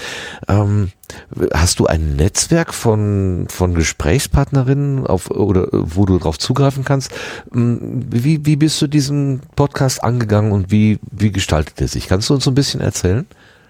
Hm, ja, also angefangen habe ich mit dem ganzen Thema ohne Netzwerk. Ähm, ich glaube mit acht Followern bei Twitter und vermutlich war die Hälfte davon irgendwelche Bots. Ähm, und geguckt, okay, ich brauche für dieses Thema irgendjemanden überhaupt, dass, dass man damit anfängt. Ähm, angefangen haben wir mit, mit dem, mit dem Ludger. Ähm, das, das war total toll. Wir haben diese Sachen, weil beide haben irgendwie das Problem gehabt. Wir haben wirklich erstmal keine Gäste eingeladen, sondern miteinander gesprochen. Und dann hier und da ergab sich eine Gelegenheit, bei der Arbeit jemanden einzuladen. Plötzlich war, wurde bei uns was vorgestellt. Dann habe ich die Person gefragt, ähm, hey, wäre es irgendwie okay, wenn du mitkommst in diesen Podcast, also als, als Gast sozusagen mal was dazu erzählst und dann meinten sie, ja, mache ich gerne. Und dann halt so über Mundpropaganda oder wo der, der eine Gast meinte so, ey, okay, toll, aber ich kenne da auch den und die und würde gerne mitmachen vielleicht. Wurde auf die Weise empfohlen, was auch ich oft gemacht habe, ist halt über Xing tatsächlich Leute anzuschreiben, sagen, ey, da steht bei dir, du bist Coach für das und das. Ich suche jemanden für einen Podcast. Ähm, das war so der Anfang. Mittlerweile ist es halt einfacher geworden. Ich kann bei Twitter manchmal sage ich hier, ähm, dies und das Thema, da suche ich jemanden, kennt ihr jemanden und dann gibt es halt Empfehlungen. Und ähm, das ist so ein bisschen einfacher geworden. Mir reicht fast schon die Zeit nicht aus. Wenn ich jetzt alle Ideen, mit die im Kopf hätte für, für eine Aufnahme da reinschreiben würde, würde sicherlich immer ähm, Feedback kommen von jemandem, der ähm, dazu was sagen kann. Also so, also ich sag mal so, es ist eine Art Filterblase, in der ich mich da bewege und innerhalb dieser Filterblase finde ich schon die Leute, die, die zu diesen Themen was beitragen können. Das Angebot hieß früher Flurfunk, heißt jetzt Firmenfunk und soll demnächst Firmentalk heißen? Oder wie ist die Entwicklung da? Also, das hieß Flurfunk ähm, und die Idee dahinter war, ich habe immer gesagt, Flurfunk ist etwas Schädliches im Unternehmen. Wenn Flurfunk existiert, vor allem im großen Maße, ähm, dann heißt es, dass einfach die Informationsverteilung nicht existiert, dass das irgendwie ähm, Leute irgendwas nicht, nicht erzählen, weil Management Wissen als Macht missbraucht. Und dann dachte ich mir, so geil, dann nehme ich diesen, diesen Namen, weil der so, weiß ich nicht, die Schmerzen vielleicht darstellt oder ähm, war, war so ein spontaner Gedanke. Leider hat mich eine Firma abge, nicht abgemahnt, aber vorgewarnt, dass sie mich abmahnen würden. Ähm, eine Agentur aus Dresden, die haben tatsächlich diesen Begriff Flurfunk als Marke in Deutschland eingetragen ähm, für alle Webproduktionen. Also ich darf jetzt nicht mal einen Podcast oder Blog oder irgendwas starten, was den Namen Flurfunk im Namen trägt, was ich nicht verstehe, wie man ein, ein Wort aus Duden anmelden kann, aber sei es drum. Und da habe ich nach irgendwas gesucht, was ähm, irgendwie so ähnlich klingt und ich nicht meine bisher aufgenommenen Sachen, die haben mir immer das, dieses Kürzel FF, dass ich das nicht ändern muss. Und dann kam ich irgendwie spontaner Filmfunk. Ähm, und das andere Thema Firmentalk, es ist nicht die Umbenennung des Podcasts, das ist eigentlich eine, ähm, eine andere Idee, die so in die Richtung geht. Also die behandelt, soll die gleichen Themen behandeln, aber mehr in Richtung einer Diskussion führt. Also so wie wir jetzt uns unterhalten mit mehreren Menschen, geht es eigentlich da um die gleichen Themen wie beim Filmfunk, so ähnliche Themen, wo man Experten einlädt und man spricht einfach über, sowas, dass es keinen Dialog mehr gibt, sondern eher ähm, ja, eine Talkshow als Audio. Ist eher noch in Entstehung, äh, die Idee. Wir sind mit anderen Leuten jetzt so ein bisschen äh, unterwegs, wie man heute schön sagt, Co-Creation, das als Co-Creation auch äh, entstehen zu lassen. überlegen uns, wie das entstehen und sein soll. Aber noch gibt es da noch ke also keine Aufnahmen. Das ist eher ein Konzept. Ich sah eine Sketchnote äh, auf Twitter, wo du das so versuchst hast, ein bisschen darzustellen. Ähm, daraufhin hat der Simon Dückert auch gesagt, ja, das klingt ja wie das, was der Sendegarten für die Podcasting-Community ist, wäre auch dabei. Hm, da habe ich erstmal so ein bisschen gestaunt und gedacht, was, was, was meint er denn wohl da? Ähm, diese Sketchnote, die du da geschrieben hast, hast du die vor Augen? Kannst du da so ein bisschen was dazu erzählen? Ähm, ich versuche es hier so vor, vor, ja, ich könnte auch reingucken. Also was, was meine Idee war, dass man auf der einen Seite eben ähm, einen Podcast hat, wo bis zu fünf Leute zusammen irgendwie eine Aufnahme machen können, einen Dialog führen, also eine Diskussion. Aber das Ganze soll nicht einfach nur durch die Gäste statt, also durch die, nicht durch die Gäste, durch die Moderatoren bestimmt werden, sondern die Community kann Themen vorschlagen, wenn die sagen, es gibt so ein bestimmtes Thema, was uns interessiert. Und wir kennen auch Leute zu diesem Thema, bitte lad, sie ein.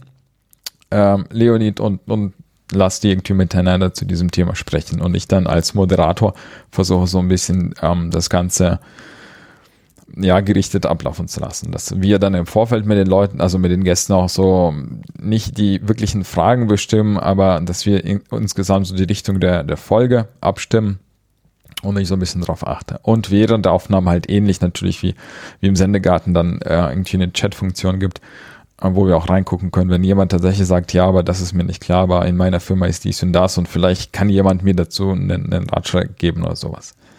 Also ist jetzt nicht unbedingt ein neues Konzept für einen Podcast, aber es ist eher ein neues Konzept für, ähm, für dieses Thema, würde ich behaupten. Kann man denn ähm, so abstrahieren, dass man zum Beispiel Firmengeheimnisse nicht zum Gegenstand des Gesprächs macht, ich könnte mir vorstellen, das ist ja dann immer eine ganz schwierige Gratwanderung irgendwie. Was darf ich eigentlich erzählen und was ist noch geheim oder was gehört zu den Internas, die ich nicht ausplaudern darf? Ja, das ist tatsächlich ein Problem. Also vor allem, wenn man jetzt über Probleme in einem Unternehmen spricht, das ist ziemlich schnell am Ende. Also da darf man nicht viel sagen. Ich, für mich ist es auch eine Gratwanderung. Ich versuche immer, mich so, so gut es geht davon zu distanzieren, ähm, über Probleme, die ich irgendwie aus dem Unternehmen mitbringe und auch nicht darüber zu reden. Klar, wenn Leute, also Leute, die mich wirklich kennen, die wissen, dass gewisse Fragen auf meiner Erfahrung irgendwie basieren, ähm, vielleicht negative Erfahrung, ähm, dass jemand tatsächlich dahin geht und sagt, hier bei uns, ich weiß nicht, bei irgendeinem, irgendeinem Unternehmen gibt es die, die Probleme und wir wissen nicht, wie wir da weiterkommen das ist wirklich sehr kritisch, weil zum einen schalten sich da die ganzen äh, Kommunikationsabteilungen gleich ein, die können die Folge dann verbieten, ab man weiß ich nicht, aber es kann schon problematisch werden. Deswegen wäre es natürlich interessant, dass man sich auch nur auf die Themen beschränkt, entweder weil das Unternehmen sagt, wir haben, wir haben gewisse Sachen gut gemacht und erzählt darüber und lasst die anderen Leute davon ähm, irgendwie profitieren. Ja, oder man, man spricht negative Sachen gar nicht an. Also das ist genauso wie bei mir eigentlich auch im Firmenfunk-Podcast. Also Leute kommen aus Firmen, die reden über das, was sie tun Und es ist bisher selten gewesen, dass man wirklich so Insights mitgebracht hat, die irgendwie vielleicht den Ruf des Unternehmens schädigen können oder was auch immer. Ich habe das Gespräch äh, gehört, was du geführt hast mit dem Herrn von Zipgate, der da äh, sehr offen gesprochen hat, ähm, da, dass sie ähm, was um 2009 herum irgendwie gemerkt haben, so wie es jetzt geht, also uns geht es zurzeit sehr gut, aber wir haben für die nächste Zeit, für die Zukunft, für die nächste und die übernächste Zukunft eigentlich eine schlechte Prognose und wir müssen gucken, dass wir das irgendwie auffangen. Und er hat ja erzählt, dass er dann, also das Glück der Firma gewesen sei, mit diesem Problem, was sie erkannt haben, offen umzugehen und allen möglichen Leuten davon zu erzählen. So sind dann eben auch Berater aufmerksam geworden oder Menschen, die eine alternative äh, Struktur halt ähm, vorgeschlagen haben. Ähm, und das, so wie er es beschrieb, war das im Prinzip sein Vorteil. Aber ich denke, das ist wirklich eine Ausnahme.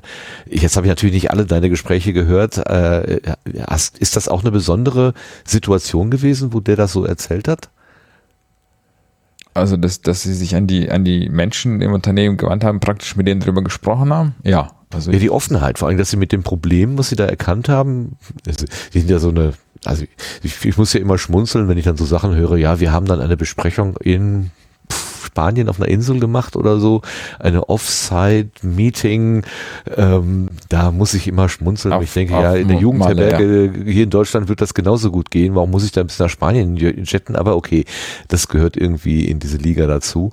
Ähm, aber dass man dann da aus dieser, aus diesem Gespräch dann herauskommt und sagt, oh verdammt, wir haben ein Problem äh, und wir müssen das irgendwie angehen und man redet mit anderen Leuten darüber äh, und äh, versucht es nicht so lange wie möglich geheim zu halten. Ich fand das irgendwie ja. besonders. Das ist tatsächlich auch besonders. Es gibt sowas manchmal in so kleineren Unternehmen, also ich rede jetzt wirklich nicht von, von mittelständischen oder von Konzernen, dass man, dass man sowas macht. Und ich sage oft auch, das ist irgendwie so ganz üblich, dass man eher eine, eine Beraterfirma ins Unternehmen einlädt, die dann einem Unternehmer sagt, wie, wie man es richtig machen sollte, was man verändern sollte im Unternehmen.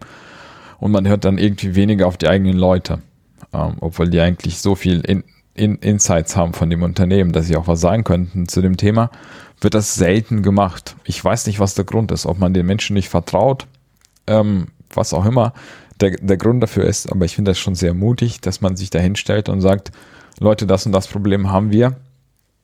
Ähm, wir versuchen das zu verbessern. Wenn ihr Vorschläge habt, kommt zu uns. Ähm, das, das ist schon ein guter Schritt. Aber wer, wer, wer kennt das Unternehmen besser als die eigenen Mitarbeiter?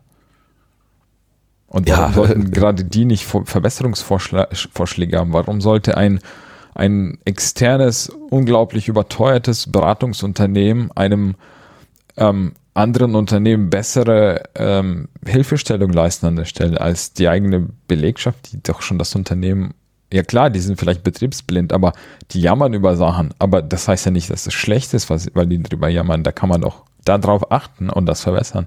Das ist, was Agilität zum Beispiel ist.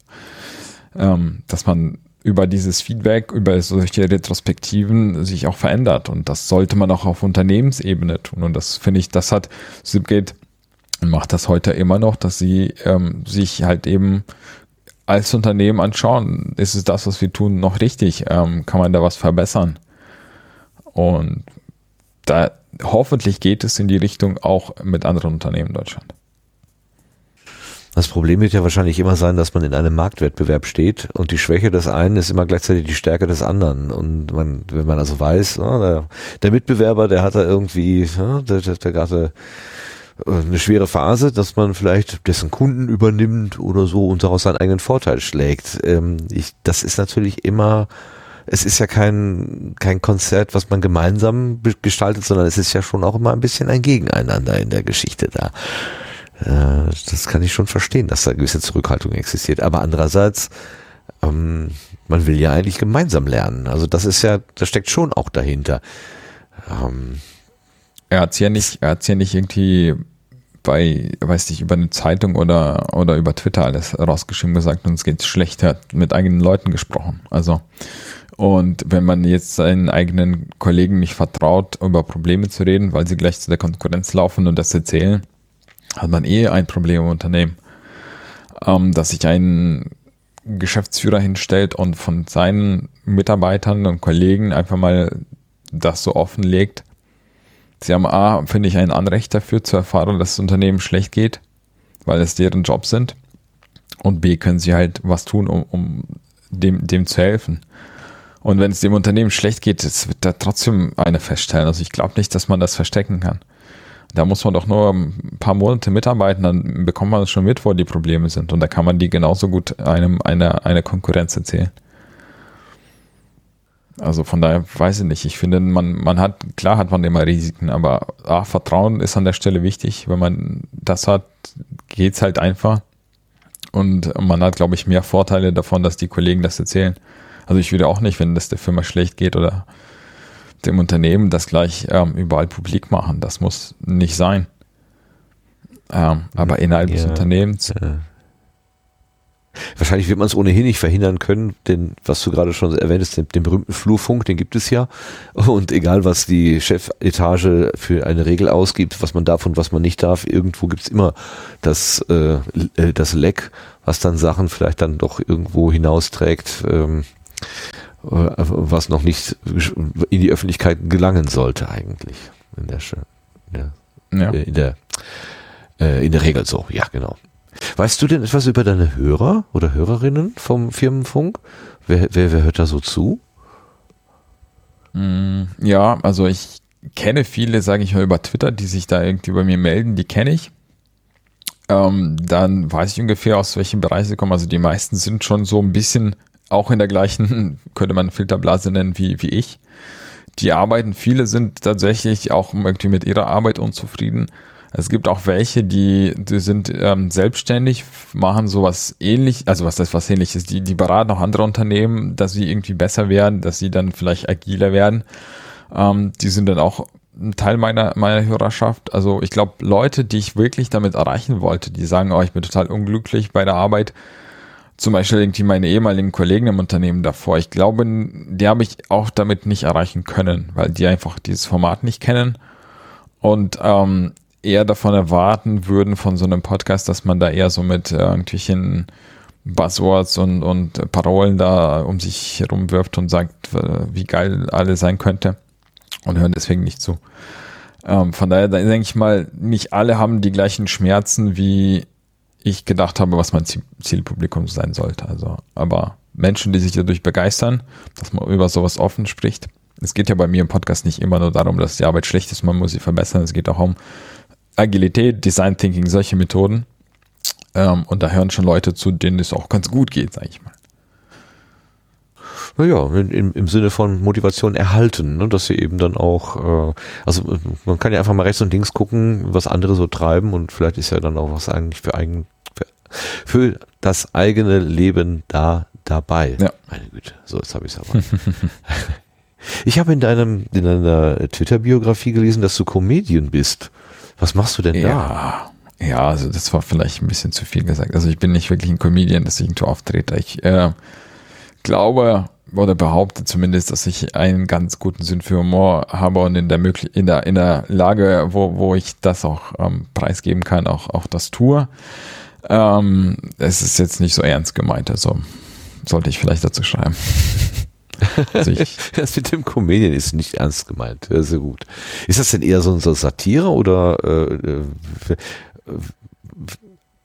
ist, ist das mehr so das Gefühl, ich, dass du äh, Menschen unterhalten kannst, als dass du dich auf die Bühne stellst und vielleicht, was habe ich denn im Kopf, warte mal, ähm, genau, ich habe mal Kirchenkabarett äh, gesehen. Da haben sich Mitarbeiterinnen und Mitarbeiter aus so einer kirchlichen Organisation, die haben dann bei so einer Feier, war Jahres, keine Ahnung, Weihnachtsfeier oder was, die haben dann da so das ähm, die Geschehnisse in ihrem Haus ähm, auf die Spitze getrieben und das als Kabarett dargestellt. Das war ganz witzig, weil alle sich sofort wiedererkannt haben in dem, was da überstrapaziert dargestellt worden sind, haben von Herzen gelacht, aber vielleicht auch das eine oder andere ähm, so ein bisschen so mitgenommen als Denkanstoß. Sind wir wirklich so? Ja, ist das wirklich so, dass wir dauernd aneinander vorbeireden und äh, passiert uns das tatsächlich? Hier können wir drüber lachen, wenn wir das sehen, wie die Kolleginnen das da, drauf, da, da draußen auf der Bühne machen.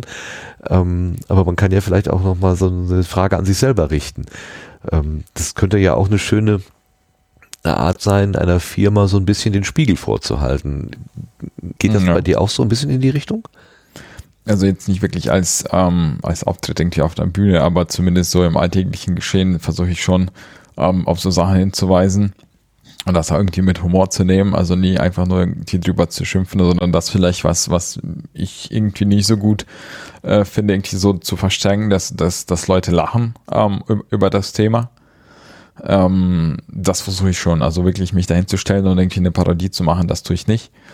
Ähm, aber zumindest so meinen Alltag oder die Probleme mit Humor zu nehmen und dafür zu sorgen, dass Leute irgendwie auch, auch mitlachen, möglichst mit wenig Sarkasmus, weil das ist nicht besonders die Art von Sinn, äh, von Humor, was, was ich mag.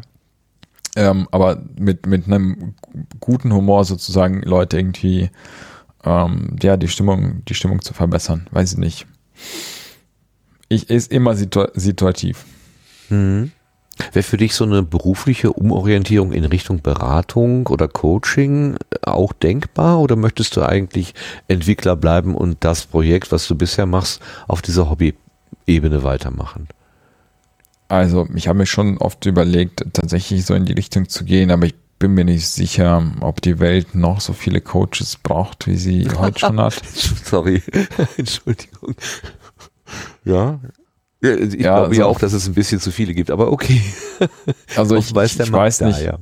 Ich weiß nicht, ob es wirklich Sinn hat. Also klar, es ist jetzt gerade so hip, irgendwie Coach und Berater zu sein und viele Leute haben es wirklich drauf und können es und das ist auch super so. Und ich, wenn die bei uns im Unternehmen sind, dann einfach irgendwelche Seminare geben, finde ich es auch total genial.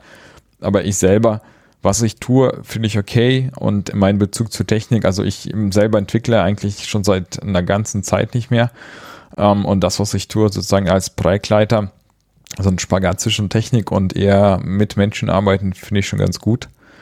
Um, ähm, und bleibe erstmal, ist mal in der Sache. Und wenn ich, also weiß ich nicht, ich, ich glaube, als Coach und Berater bin ich davon überzeugt, wenn ich wirklich da, davon überzeugt bin, selber von mir, dass ich Leuten einen Mehrwert bringen kann, würde ich es tun.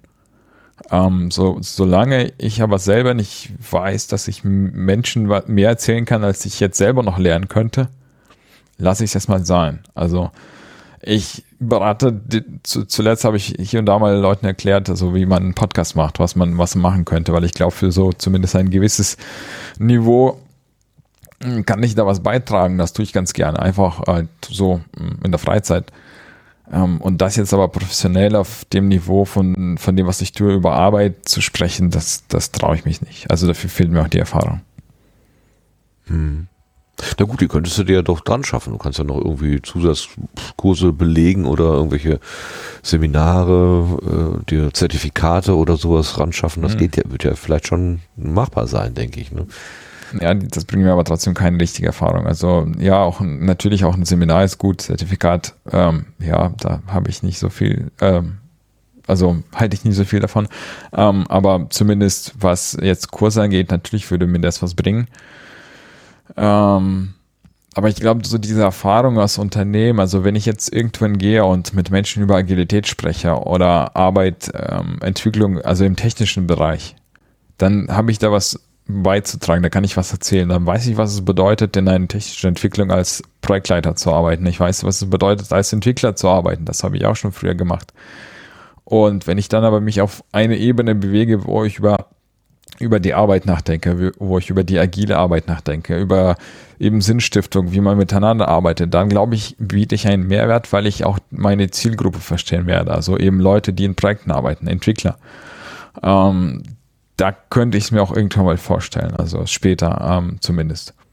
Als dass ich jetzt einfach ein freischaffender Berater bin in agiler Arbeit für irgendwas, kann ich mir nicht vorstellen. Der Firmenfunk ist ja eigentlich ein zweiter Podcast. Du hast angefangen mit einem anderen, ähm, der hat aber nur halb so viele Episoden. Der Allesnetz-Podcast. Was ist das denn für ein Angebot? Ähm, ja, Allesnetz ist ja lustige deutsche Übersetzung für Internet of Things, also für IoT. Und ist das wirklich so? Ich habe das gehört und musste ein bisschen schmunzeln. Ist das wirklich die offizielle Übersetzung für IoT? Alles genau. Netz? Allesnetz ist die deutsche Übersetzung für IoT. Ich fand es total amüsant und habe mir gedacht, ja. geil, das nehme ich. Ähm, ich habe mir gedacht, allesnetz.de wäre cool. Das ist aber irgendwie ein Online-Shop für Netze, äh, also für Stoffnetze sozusagen. Und dann habe ich mir gedacht, Fischereibedarf. Genau, so, ich, ich weiß nicht, Fischereibedarf oder so Tornetze, keine Ahnung. Also auf jeden Fall was ein bisschen anderes als, als was ich vorhatte. Und das Thema war irgendwie für mich ein bisschen vertraut, auch von meiner Arbeit von der Technik. Und ich dachte, gut, dann fange ich damit an, ähm, weil ich auch mal Fragen stellen kann, die ich verstehe. Und ich hatte irgendwie immer, immer Lust, ähm, mal einen Podcast zu starten. Und das war das Thema, mit, mit dem ich dann angefangen habe. Tatsächlich ist der Podcast, also hat halb so viele Episoden, das ist so ein bisschen eingeschlafen seit Anfang des Jahres. Der Firmenfunk frisst einfach meine ganze verfügbare Zeit dafür. Da kann ich nicht nochmal den zweiten Podcast parallel betreiben. Und natürlich das Feedback wenn man über so Themen spricht, die einfach äh, vielleicht so ein bisschen das menschliche Leben verbessern. Es ist halt, das Feedback ist viel ehrlicher und anders oder gibt's überhaupt, als wenn man jetzt über so ein Bass-Thema anfängt zu sprechen wie IoT. Weil da habe ich zumindest äh, geguckt, wenn ich mich an die richtigen Entwickler wende, die sich in diesem Bereich auskennen, so Grundlagen für diese Thematiken, dann sagen die mir alle, geh weg mit deinem IoT, das interessiert mich nicht. Oder die wollen einfach nicht in einem Podcast mitmachen. Und der Rest waren halt so, wären, nicht waren, also wären dann noch so viele Firmen, die einfach ähm, irgendwas verkaufen wollen in diesem Bereich. Und sagen, ja klar, wir erzählen dir was über unser Produkt. Und dann habe ich mir gedacht, naja, davon hat niemand irgendwie einen Mehrwert, außer die Firma, die da Werbung macht. Ähm, und dann ist es so ein bisschen eingeschlafen. Ah ja. Das heißt, bei dem Firmenfunk-Podcast machen schon mehr Menschen mit, die jetzt nicht unbedingt was verkaufen wollen, sondern tatsächlich so von, von so einer inneren Idee getrieben sind, dass man vielleicht auch in der Arbeitswelt anders miteinander umgeht und es besser machen kann für alle? Ja. Also kann ich ganz klar sagen, zumindest die, die Leute, die ich kenne, die sind alle von irgendeinem so Ideal getrieben, von einer Vorstellung, wie, wie es sein soll ähm, die wenigsten sind so drauf, dass sie nur irgendwie eine Dienstleistung verkaufen können. Und die, von denen ich dann mitbekomme, dass sie es wollen oder dafür meinen Podcast nutzen wollen, da komme ich gar nicht ins Gespräch eigentlich mit denen. Und bei den anderen, da schwingt immer schon so ein Ideal mit bei, ähm, dass man irgendwie die Welt verbessern möchte, sozusagen. Ja, das dass ist man ja, sich dafür einsetzt. Äh, ne, es ist erstmal ein hehrer Ansatz und ähm, äh, also ist ja immer gut, dass es diese Menschen mit dieser, mit diesem, mit dieser Mission sozusagen gibt, mit diesem Impuls, mit dieser, mit dieser Vorstellung, dass man was verändern könnte. Nur so kommen wir ja tatsächlich auch mal vielleicht einen Schritt nach vorne und können auch mal Sachen hinter uns lassen, von denen wir wissen, irgendwie so richtig das Gelbe vom Ei ist das halt nicht. Auch wenn wir das seit zehn Jahren oder 20 Jahren so machen. So schwer der Weg dahin auch ist. Das finde ich ja. toll. Also äh, so, so, so, so inneres Engagement, das, das bewundere ich immer sehr. Also wenn das die Triebfeder ist, mm, das ist, das ist schon toll. Das ist also natürlich für dich als Host auch schön, ne? Also du holst dir ja wahrscheinlich dann auch ein bisschen Energie bei den Leuten wiederum ab. Ne? Man kann sich da so gegenseitig äh, anzünden von der, von der Idee her. Ja, ja, das ist tatsächlich so, dass, dass dann diese ganze Community ähm, Teil davon ist halt mein Podcast, die, die verstärkt sich und, und lädt sich gegenseitig aus sozusagen mit Energie. Das finde ich wirklich schön bei, bei dem Thema. Man unterstützt sich und das, das ist auch eine Hilfestellung für Leute. Also viele, mit denen ich gesprochen habe oder beziehungsweise die Gäste, die sich irgendwie bei mir gemeldet haben als Feedback und wir haben mit denen vielleicht mal so am Telefon gesprochen, die haben gesagt, ey, wirklich bei mir läuft es hier und da nicht so gut, aber ich höre deinen Podcast und das finde ich so toll. Und für mich ist halt so eine Sache, wo ich dann denke, okay, wenn ich ein paar Leute erreicht habe, die einfach mal trotz ihren Alltags irgendwas mitgenommen haben und das zu verbessern, auch Motivation, Energie für sich geschöpft haben aus dem Podcast, da habe ich schon was erreicht sozusagen. Ähm, und diese Menschen geben auch wirklich ganz, ganz viel zurück. Also das ist wirklich sehr interessant. Also man, man zieht nicht irgendwie Energie aus einer Quelle, sondern irgendwie verstärkt man sich gegenseitig immer. Und ich glaube, das ist wichtig auch im, in der Arbeitswelt, dass man es gibt natürlich Teams, die performen super und die, die verstärken sich so und die, die, die haben diese Energie, aber andere sind es nicht. Ähm, und ich glaube, da muss es auch hin. Also, dass, das, weiß ich nicht, dass wenn man nach Hause geht, also ich, ich, es gibt so zwei Sprüche, die ich immer bringe. Wenn man einen guten Job hat, dann geht man, sage ich mal, mit guter Laune zur Arbeit und man, man geht nach der, nach der Arbeit mit guter Laune nach Hause.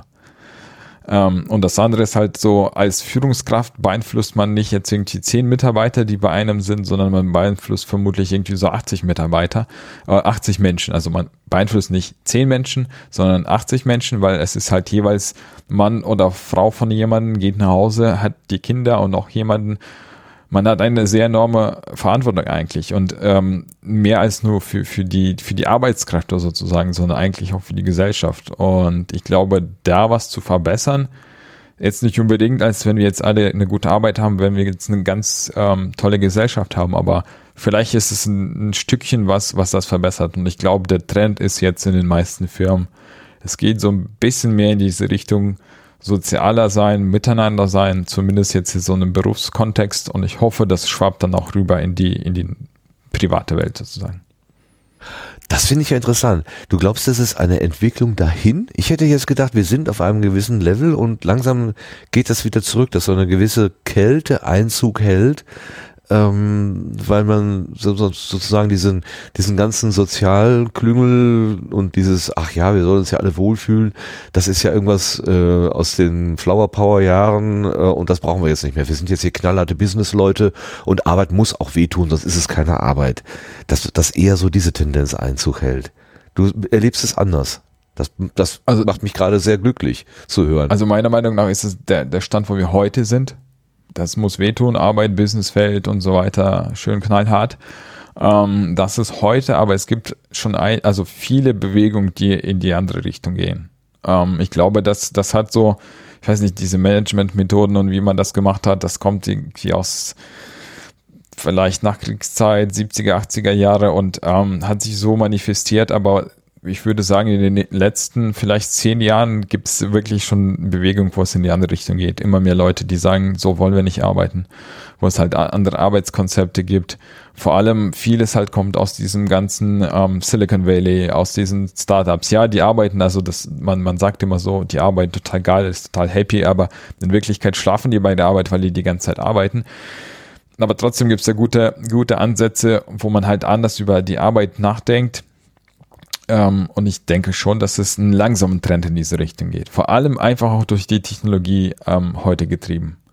Weil, wie, wie gesagt, also Software hat man überall. Also es gibt, ich, ich weiß nicht, es gibt so wenige Sachen, die in irgendeiner Form Mechanik, irgendwas, also sei es Autos, Zeugs für zu Hause, überall ist Software heute. Und das sind halt Leute, die, die sitzen vor eigenem PC, die sitzen in Teams von einem Whiteboard, die entwickeln neue Ideen, die arbeiten kreativ ähm, und wenn die unglücklich sind, sind die nicht kreativ. Und ich glaube schon, dass es einen langsamen Trend in diese Richtung gibt, ähm, dass die Arbeit anders sein soll. Leider, also das ist so meine Kritik vielleicht an dem Ganzen auch, dass es so ein, so ein bisschen elitär weil es bei diesen Ebenen anfängt, wo dann so IT und Entwicklung halt äh, stattfindet, das kommt noch nicht wirklich überall an. Und wenn man so die Jobs, man redet da in diesen so oft immer von White und ähm, Blue Colors, also White Colors, so, so weiße Kittel, eher privilegierte Akademiker und dann quasi Blaumann eher so die, die, die Arbeiter. Ähm, auch da gibt es Trends, wo sich das Ganze halt verbessert und es ist immer noch gespalten sozusagen. Und die einen, die verdienen vielleicht gutes Geld, haben gutes Leben heulen nur rum, weil die sagen, ja, ich weiß nicht, ich bin hier der Akademiker, will aber noch total sinnstiftend arbeiten. Ähm, aber es endet ja nicht nur bei denen. Also auch egal, wo man arbeitet. Ich kenne auch so viele Beispiele aus der Produktion, wo Leute selbstorganisiert arbeiten, sinnstiftend arbeiten, wo sie Lust drauf haben, wo sie gemeinsam in einem Team Verbesserungen äh, irgendwie sich auch, also überlegen in dem Ablauf, was sie tun. Ähm, da kann man es halt auch verbessern, auf allen Ebenen. Aber es ist halt ein, ein ziemlich langsamer und langer Weg ähm, dahin. Aber ich glaube schon, dass es einen Trend zu Verbesserung gibt. Aber vielleicht bin ich in meiner Filterblase. ja, wer weiß. Gibt es eine Geschichte, die dir zu Ohren gekommen ist, wo du wirklich gesagt hast, das darf doch nicht wahr sein, abgesehen davon, dass man Menschen Humanressource nennt, äh, was schon schlimm genug ist, aber wo du wirklich gesagt hast, äh, wie, wie funktioniert, wie können die so miteinander umgehen, also wo du wirklich das Gefühl hattest, du lieber Himmel, äh, da geht gerade ganz was schief. Hast du irgendeine so Erinnerung? Hm, schwierig. Also ich, ich ich will jetzt auch keine Beispiele nennen, ehrlich gesagt, aus meiner ja, Arbeit. Keine Namen auf jeden Fall. Bloß nee, aber, aber auch, auch einfach nur ein, nee, schwierig. Also ich hätte jetzt nicht, also das mit, ähm, das mit, sage ich mal, diesen, diesen Ressourcen, das war schon hardcore und gab es immer wieder so kleine Beispiele irgendwie in Projekten, wo, wo merkwürdig mit Menschen umgegangen wurde. Ähm, aber so wirklich, nee, kann ich leider jetzt nicht sagen. Also mhm. fällt mir spontan nicht ein. Du bist ja nicht nur Podcaster, du bist ja auch YouTuber, wie wir heute gelernt haben. Oh. Bei der Vorbereitung. Und du teilst ein, eine gewisse Begeisterung mit dem Lars. Ihr seid nämlich beide Anwender, also ihr seid, macht wahrscheinlich viele Sachen, aber äh, Anwender von ProcessWire. Was hat's, warum machst du das? Was, und warum machst du dazu YouTube-Tutorials? Was hat dich denn dahin getrieben? Also zum einen ist es schon ein bisschen lange her. Also ich glaube, die Videos sind schon ein bisschen älter. Ähm, und ich habe früher, während meines Studiums, habe ich als Webentwickler gearbeitet. Nebenbei. Ähm, mit alle möglichen Systemen gearbeitet, damals aber auch mehr tatsächlich im Bereich äh, E-Commerce, also mit irgendwelchen unglaublich schlecht programmierten Online-Shops. Ähm, und ich weiß gar nicht wieso, also klar, äh, WordPress nutzt man als Podcaster ziemlich oft äh, für hm, Podlove Publisher zum Beispiel. Und für irgendwas habe ich ein Content Management System gebraucht, ein paar Mal.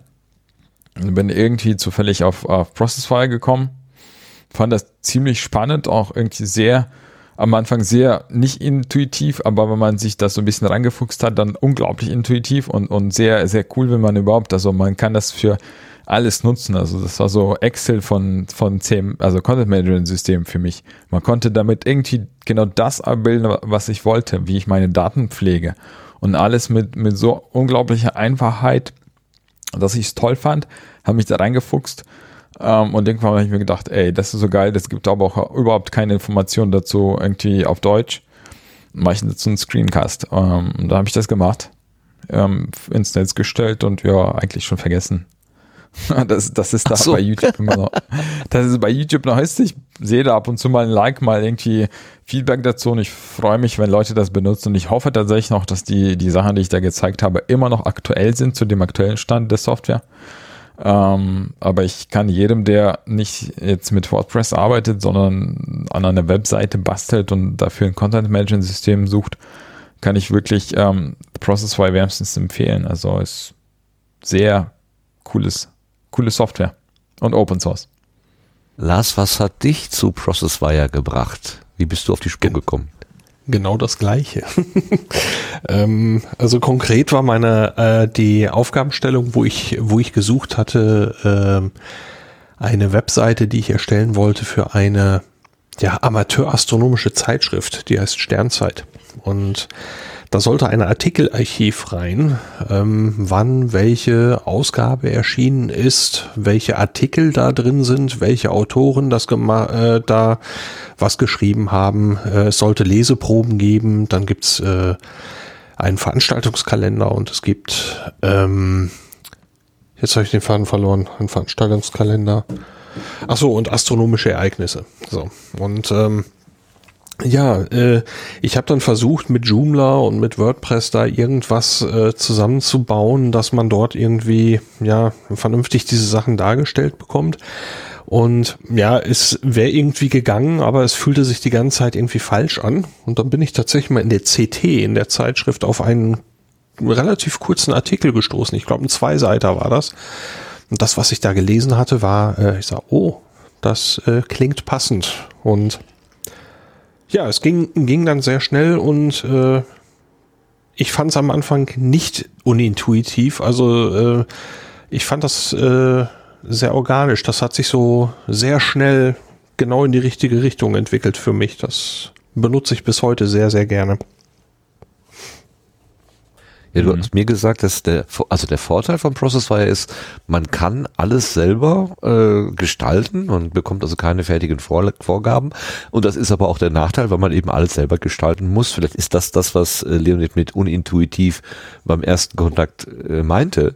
Ist das so, Leonid? Ne, also was, was ich etwas, sage ich mal, komisch fand, beziehungsweise ich habe damals, also ich habe nach einem Content Management System gesucht, was ich dem Kunden geben kann. Und dann, es musste ein Backend haben, wo jemand sehr schnell einsteigen kann, ohne viel nachzudenken. Irgendwie einfach sich zurechtfindet. Und das Konzept, was Processfire mitbringt, ist immer, du hast immer so, für jede Seite kannst du ein Template anlegen. Template ist eher so ein, ähm, so ein Konstrukt, eher so ein Rahmen, was du dort im Backend hast. Und dafür kannst du Felder anlegen und sagen, okay, das ist ein Feld Titel, das ist ein Feld Description und so weiter. Und die sind wirklich, da gibt es un, unfassbar viele verschiedene Felder und du kannst super toll alles zusammensetzen. Aber wie, dass man das immer in dieser Reihenfolge immer machen muss. Man, man setzt so ein, man muss ein Template anlegen und dann diese Felder da einfügen und verschieben.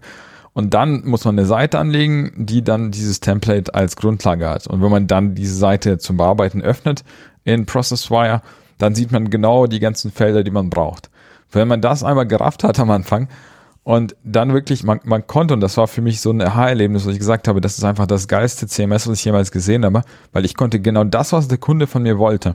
Ich will auf dieser Seite das und das einblenden und ich will das und das und das eintippen und ich will hier so eine Google Map ein, eintragen, Adresse und so weiter.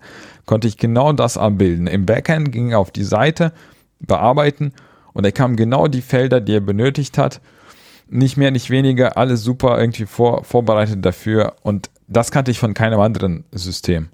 Das war aber für mich selber eine kleine Lernkurve, wie ich das vorbereiten kann, damit es halt möglichst einfach für den Endnutzer ist. Deswegen meinte ich, dass es für mich nicht so ganz intuitiv war, ganz am Anfang. Aber wenn man das einmal dieses Konzept verstanden hat, dann finde ich, kann man damit unglaublich ähm, geile Backends bauen für, für Kunden. Also das war immer, immer so ein Schmerz mit den Sachen, die ich davor benutzt habe. Auch wenn man WordPress als Content Management System jemandem anbietet, ist es immer so, immer um die Ecke denken. Und hier war das immer so, auf Bearbeiten klicken und dann sieht man super genau das, was man editieren muss. Und ähm, ja, deswegen habe ich ähm, das auch immer, immer wieder empfohlen. Ja, zumindest bei Lars hast du, ähm, glaube ich, äh, einen Mitstreiter gefunden, was das angeht. ich habe da auch mal reingeguckt, äh, weil Lars so, so tolle Werbung gemacht hat. Jetzt bin ich aber sogar kein Entwickler. Ich wollte es überhaupt nur mal irgendwie mh, mm, ans Laufen kriegen und einfach mal so die Sicht bekommen. Bis dahin habe ich es dann auch geschafft, aber dann, dann hat es auch bei mir aufgehört mit der, mit, mit dem sich drum kümmern. Aber immerhin, ich habe so ein kleines bisschen reinschnuppern können. Sah gut aus. Und äh, die Tatsache, dass äh, Lars auf einer fünfstündigen Bahnfahrt äh, die wispod.de Seite mal eben komplett neu aufgebaut hat, damit, das äh, war für mich auch ein Signal, aha, äh, das scheint wohl wirklich zu taugen. Lars, du hast gerade Luft geholt, du wolltest nicht, noch was ergänzen. Ja, äh, es war aber nicht die komplette Seite. Ähm, es, es waren ein paar gute Konzepte. Ja, für mich sah das schon nach ziemlich komplett aus. Okay. Ja, okay. Es war, es war viel vom Datenmodell. So. naja, aber immerhin. Ne? Und man konnte schon die ersten ähm, so äh, Mock-ups quasi sozusagen bewundern, wie, es ungefähr aussehen könnte. Also ich höre jetzt daraus, äh, Leonid, äh, aktuell machst du das nicht mehr. Also das ist etwas, was schon in, in der Vergangenheit gelegen hat. Ähm, und du bist jetzt auch selber nicht mehr unbedingt Entwickler, sondern eher so Projektmanager oder so. Wie, wie nah bist du denn noch an der Tastatur so? Ach, also ähm, an der Tastatur bin ich noch nah. Man muss ja schön ähm, Excel-Tabellen bedienen und so. E-Mails schreiben. E-Mail, E-Mail schreiben, ja. Also ab und zu, wo, wo, wirklich was ist, wenn der Kunde irgendwie ankommt ähm, und, und sagt, hier, wir haben irgendein Problem und gerade ist niemand da, dann probiere schon mal was aus, aber nicht als Quellcode, sondern eher so auf Kommandozeile. Äh, mal eine Kleinigkeiten, aber ich, ich, ich entwickle selber keinen Quellcode mehr. Also ich ist rede gerne mit Leuten darüber, wie mal an, an einem Whiteboard irgendwas, können auch mal technisch ein Konzept zusammen ausarbeiten. Ähm, aber so wirklich Quellcode schreiben tue ich höchstens, wenn ich meinen Blog, äh, hier meinen Podcast irgendwie erweitern möchte oder so. Ja, okay, verstehe. Was benutzt du denn beim Podcasting so für Technik? Ähm, jetzt im Sinne von für die Aufnahme? Hm, Mikrofon, Oder, Rekorder und so weiter und äh, Schnittsystem. Was hast du denn da so im Einsatz? Na gut, als Schnittsystem würde ich ja natürlich nur Reaper und Ultraschall sagen. Tue ich auch. Super Software. Also ich glaube, wenn ich es nicht hätte, dann wüsste ich nicht, wie mein Workflow aussehen müsste, um Kapitelmarken zu machen. Wäre alles andere wäre sehr grausam. Ähm, und für mich sind Kapitelmarken essentiell für einen Podcast. Echt, ich habe schon gemerkt, dass ich Podcasts nicht höre, weil die keine Kapitelmarken haben. Weil ich finde es unglaublich wichtig, dass ich da reinklicken kann, wo ich gerade möchte und nicht mir durchscrollen soll. Ähm, was ich dann als Aufnahmegerät, also jetzt spreche ich auch mit diesem berüchtigten Biodynamic D, wie heißt das, DT 29779, was irgendwie alle Podcasts haben. Hm. Ähm, dank Tim vermutlich. Genau, deswegen ähm, heißen die auch Tim Pritlaff Gedächtnis-Headsets, genau. Ja. Ja, die, die Dinger sind wirklich super. Also ich habe mir tatsächlich zwei gekauft, also für einen vollen Preis und vor kurzem. Und das ist so meine Empfehlung an Leute, die das kaufen wollen. Guckt ab und zu mal rein in zum Beispiel eBay Kleinanzeigen. Da habe ich mir das Headset für sehr günstiges Geld geshoppt. Das hatte die Ohrpolster, sahen nicht mehr so frisch aus. Ähm, aber man kann, das ist das Geile bei diesem Headset, alles ähm, austauschen. Die ganzen Ohrpolster, oben die Polsterung, da ist so ein, so ein Windschutz. Kann man alles neu kaufen, irgendwie online für günstiges Geld. Und ich habe im, im Grunde habe ich ein mehr oder weniger neues Headset mit einem 3 Meter Kabel für die Hälfte des Preises. Also statt halt eben die üblichen 300 Euro ungefähr ist es halt nur für die Hälfte. Und da ist meine Empfehlung an alle, die sich das Ding anschaffen wollen für ein bisschen weniger Kohle da ab und zu mal reinzugucken. Warum auch immer Leute die verkaufen, weiß ich nicht. Und diese Headsets ähm, hast du dann direkt bei Biodynamic bekommen oder wo, wo kann man denn nee. diese äh, Austauschteile kriegen? Ach, die, die Austauschteile? Ja, Ach, die, Haus zum Beispiel. Nee, die Polster meine ich, Entschuldigung, die Polster wollte ich sagen. Die, die Polster gibt's bei, bei Thomann zum Beispiel. Ach so, okay. Da gibt es, es gibt also man, man bekommt auf Biodynamic gibt es zu dem Headset so eine Art Bedienungsanleitung, irgendwie so einen Flyer, in schwarz-weiß und auf irgendeiner dieser Seite dieses Flyers, hinten oder vorne, das sind zwei Seiten, glaube ich, da ist aufgelistet, sind die einzelnen Teile von dem Headset aufgelistet. Und mit ihrer Bestellnummer, äh, nicht Bestellnummer, mit ihrer, ja, doch Produktnummer sozusagen. Und da kann man einfach danach bei Thomann suchen und man bekommt echt alles. Also Kabel ist ja abbaubar, eben die ganze Polsterung, alles kann man austauschen. Und die kann man alle einzeln kaufen. Das hat insgesamt, glaube ich, 25 Euro gekostet. Oh, das ist ja im Verhältnis zum Kabel dann wirklich günstig, ne? Genau. Ja, das Kabel, ich weiß nicht, da ist vermutlich irgendwie Gold oder so in, in dem Kabel, aber. vermutlich. das Kabel, das ist, das ist das erste, wenn man dieses Headset dann, also das war für mich wirklich so ein Erlebnis. Ich habe angefangen mit so einem kleinen, das war so ein Yamaha-Mischpult und dann wollte ich auch so Interviews machen und das erste, was ich gemacht habe, natürlich, das wird in dem Mischpult gemixt, dann ging es zurück in irgendein, so ich weiß nicht, welche Software ich benutzt habe alles mit einem Track aufgenommen und dann verstanden, das ist nicht so die geilste Art, wie man einen Podcast aufnimmt, also muss man Multitrack machen. Dann ging das mit dem Teil nicht. Dann habe ich was anderes bestellt und dann hatte ich noch so einen Kondensator, Großmembranmikrofon zu Hause und festgestellt, oh, das ist alles irgendwie auch ein bisschen schwierig mit dem Teil. Das Ding ist sehr empfindlich. Man muss wirklich gerade vom Mikro sitzen. Und natürlich durch den, ähm, wie heißt der Podcast, Lautsprecher von Tim, irgendwie hat er mal von diesem Headset gesprochen und ich dachte so, ja, jetzt tust du das und investierst dir Geld rein. Drauf geguckt, so 200, irgendwie 20 Euro. Dachte so, oh, das ist echt viel Geld. Und dann guckst du so, hm, du musst dir noch so ein Kabel für 60 Euro kaufen. Das muss man erstmal schlucken. Aber ja. ich finde, das Headset ist wirklich jeden Euro wert. Also ist super Ding. Ich bin damit sehr zufrieden. Es ist von der Qualität, von der Verarbeitung, vom Komfort. Also man kann damit mehrere Stunden sitzen und das, das ist immer noch toll. Ähm, genau. Und zum zweiten Teil, sage ich, für die Aufnahme habe ich ein Zoom H6 für meine mobilen Aufnahmen. Und seit kurzer Zeit habe ich mir tatsächlich das L12 Live Track beschaffen. Ist bei mir noch im Test. Ich gucke, ob das ähm, bei mir auch wirklich für immer bleibt oder nicht. Irgendwie ein Monat Rückgaberecht habe ich. Also ich bin noch dabei, das zu erforschen, was für Vorteile mir das bieten kann für meine Aufnahmen. Ähm, genau, soweit dazu. Und sonst halt Mac und Ultraschall und Studio Link. Jetzt muss ich mal eben gucken, das ist das Zoom, äh, wie war das, 1112 oder wie heißt das? Genau, L12. Also L für Live. Zoom Live L12 heißt das, glaube ich. Aus. Zoom Live 11. L12. Ach, L12. Ich denke immer 11, 12, wie 12, 13 oder so. Jetzt habe ich es aber, meine Güte. Äh, einmal gucken, wie das denn aussieht. Ach, das ist das, äh, das ist ja auch von Herrn Pritlaff äh, empfohlen, ne? Mit den, ja, natürlich, ich kaufe nichts, was, ja, was Herr Pritlaff nicht empfohlen hat. Oder reicht. Aber wenn du den Lautsprecher kennst, dann bist du ja schon relativ lange ähm, im Podcastland unterwegs. Also angefangen hast Oh. du letztes Jahr erst. Also aktiv Ah. meinst du? Aktiv Ja, bin ich wirklich nur seit einem Jahr, aber passiv. Ich habe mir immer hier Safe for Work reingezogen, wie verrückt. Ich bin nach, also als ich noch im, in der alten Firma war, bin ich nach Tschechien gefahren. Da habe ich da ein halbes Jahr gearbeitet und alle zwei Wochen mit dem Auto hin zurück. Und da habe ich irgendwie den Podcast rauf und runter gehört. Also erstmal die neuen Folgen, dann alles in rückwärts sozusagen, alle, alle Folgen da hinten vom, von Tim und Holgi angehört. Und da war ich schon angefixt vom Podcasten, vom Pod, also von dem Thema an sich, was ein Podcast ist. Und nachdem ich mir den Lautsprecher angehört habe, habe ich mir gedacht, irgendwann mal gehst du den Schritt und, und machst eine Aufnahme. Ähm, und da habe ich schon echt sehr viel darüber gelernt, was es bedeutet. Und das ist die wichtigste Lektion, echt, also im Podcast von, also aus dem Lautsprecher ist, ähm, wenn der Ton in quasi den Mund verlässt und in, in die Hardware erstmal reingeht, dann wird er immer nur schlechter. Also es gibt dann keine Stelle mehr, die den Ton verbessert, sondern der, das Mikro halt ist, ist enorm wichtig dafür, wie es ist. Und der Raum, alles, da, wenn das nicht stimmt, man bekommt das mit Ultraschall schon ein bisschen was raus, aber nicht so sehr. Man hat da viel mehr Einflussmöglichkeiten bei der Aufnahme, um schon, schon drauf zu achten. Stimmt, ich habe mich, das, das ist auch so ein Ding, was mir damals Eindruck gemacht hat.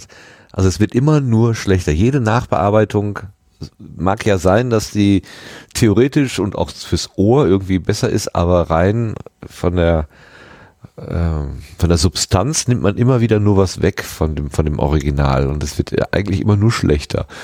Ja. Mhm. Das ist Das fand ich ja. halt sehr prägend für, für, für sag Ja. ich mal, diese Seite des Podcastens für mich, ja. Kannst du dich noch erinnern, wie du auf die aufmerksam geworden bist? War das auch so diese Geschichte, ich habe ein iPhone gekauft und da ist plötzlich ein Podcast-Player drin und, und, und dann taucht das da auf? Oder wie bist du auf Tim und Holgi da aufmerksam Ich hab- geworden? Ich habe ein iPod gehabt. Und ich glaube, ich habe auch, das, also die erste Begegnung mit Podcasts ist bei mir tatsächlich noch, ich hatte ein iPod, mein Gott, wie hieß das Ding? Zwei, drei, so ein, so ein kleines Ding mit 4 Gigabyte noch, mit einer drehenden Platte. Ähm, da gab es schon die Podcasts, da gab es iTunes, da habe ich ein paar Sachen angehört. Und irgendwann mal später, weil ich was für die, für die Reise gebraucht habe, glaube ich, war das der Grund, warum ich mich umgeguckt habe. Und irgendwie bin ich da drauf gekommen über, ähm, über iTunes vermutlich. Also kann mich nicht so genau erinnern. Vielleicht ist es auch nicht mein erster Podcast gewesen, aber es ist zumindest der eine Podcast, von dem ich so viele Folgen mir angehört habe. Ja, der Eindruck hinterlassen hat. Der war ja auch, also muss man schon sagen, das war irgendwie auch eine besondere Zeit. Also die, äh, die ersten Folgen da, das war diese Befreiung bei, bei Holgi damals zu erleben, was er alles sagen darf, was er sich im normalen Radio halt nicht herausnehmen kann. Das war schon irgendwie sehr besonders. Fand ich auch immer sehr, sehr, sehr mitreißend, auf jeden Fall. Ja. Ja, oder wo die beiden irgendwelche also Sendungen von den Hörern da ausgepackt haben und gegessen haben, das war auch so unglaublich neu oder unorthodox für eine Radiosendung, dass einer dann so, "Mm, das ist aber eine leckere Schokolade. Das war grandios. Das stimmt. Wahrscheinlich kann man sich das heute kaum noch anhören und denken, oh, hoffentlich hören die mal eigentlich auf auszupacken und zu schmatzen. Aber damals war das wirklich klasse. Das stimmt, ja. Klasse. Ja, machst du, also du machst aber jetzt weiter, einfach so weiter, ne? Oder willst du das auch mal professionalisieren irgendwie? Möchtest du vielleicht mal ähm, äh, damit auch Geld verdienen mit dem Podcasting? Also was, was tatsächlich schon mal überlegt habe, ob ich nicht ähm, das Ganze anbiete, also nicht selber Podcasts machen, sondern Firmen beibringe, wie die so Corporate Podcasts machen können im Unternehmen.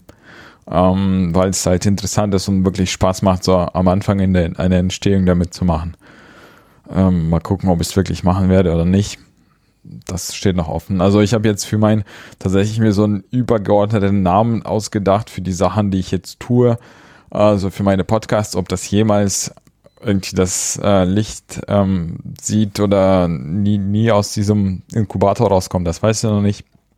Aber mal schauen. Also bei, bei so was bin ich immer, habe mal ein Buch gelesen, da stand, man muss halt so Sachen immer, immer üben, bis man so gut sein wird, dass Leute bereit sind, dafür auch Geld zu zahlen. Und ich bin jetzt noch nicht so weit, dass ich sage, jemand wäre bereit, dafür Geld zu zahlen. Oder dass ich dabei ein gutes Gefühl hätte, dass jemand mich dafür bezahlt. ähm, wenn es soweit ist, ja. Also es ist schon interessant und wie wenig davon verbreitet ist im Unternehmenskontext. Es gibt sehr wenige Firmen, die das bisher machen, vor allem große Firmen tun es halt nicht. Ähm, Und ich glaube, die verschenken sehr viel Potenzial, ähm, weil sie das nicht haben. Aber es scheitert, das habe ich zum Beispiel, ich glaube, wir haben darüber beim, äh, beim Potsdam gesprochen mit Ludger, dass es halt unglaublich, an unglaublich trivialen Sachen scheitert, dass man zum Beispiel keine App hat auf dem Firmensmartphone, um sich die Folgen anzuhören. Oder noch einfach, man hat einfach kein Firmensmartphone. Ähm, und man, man, man kann sich das Ganze nur im Browser anhören während der Arbeit.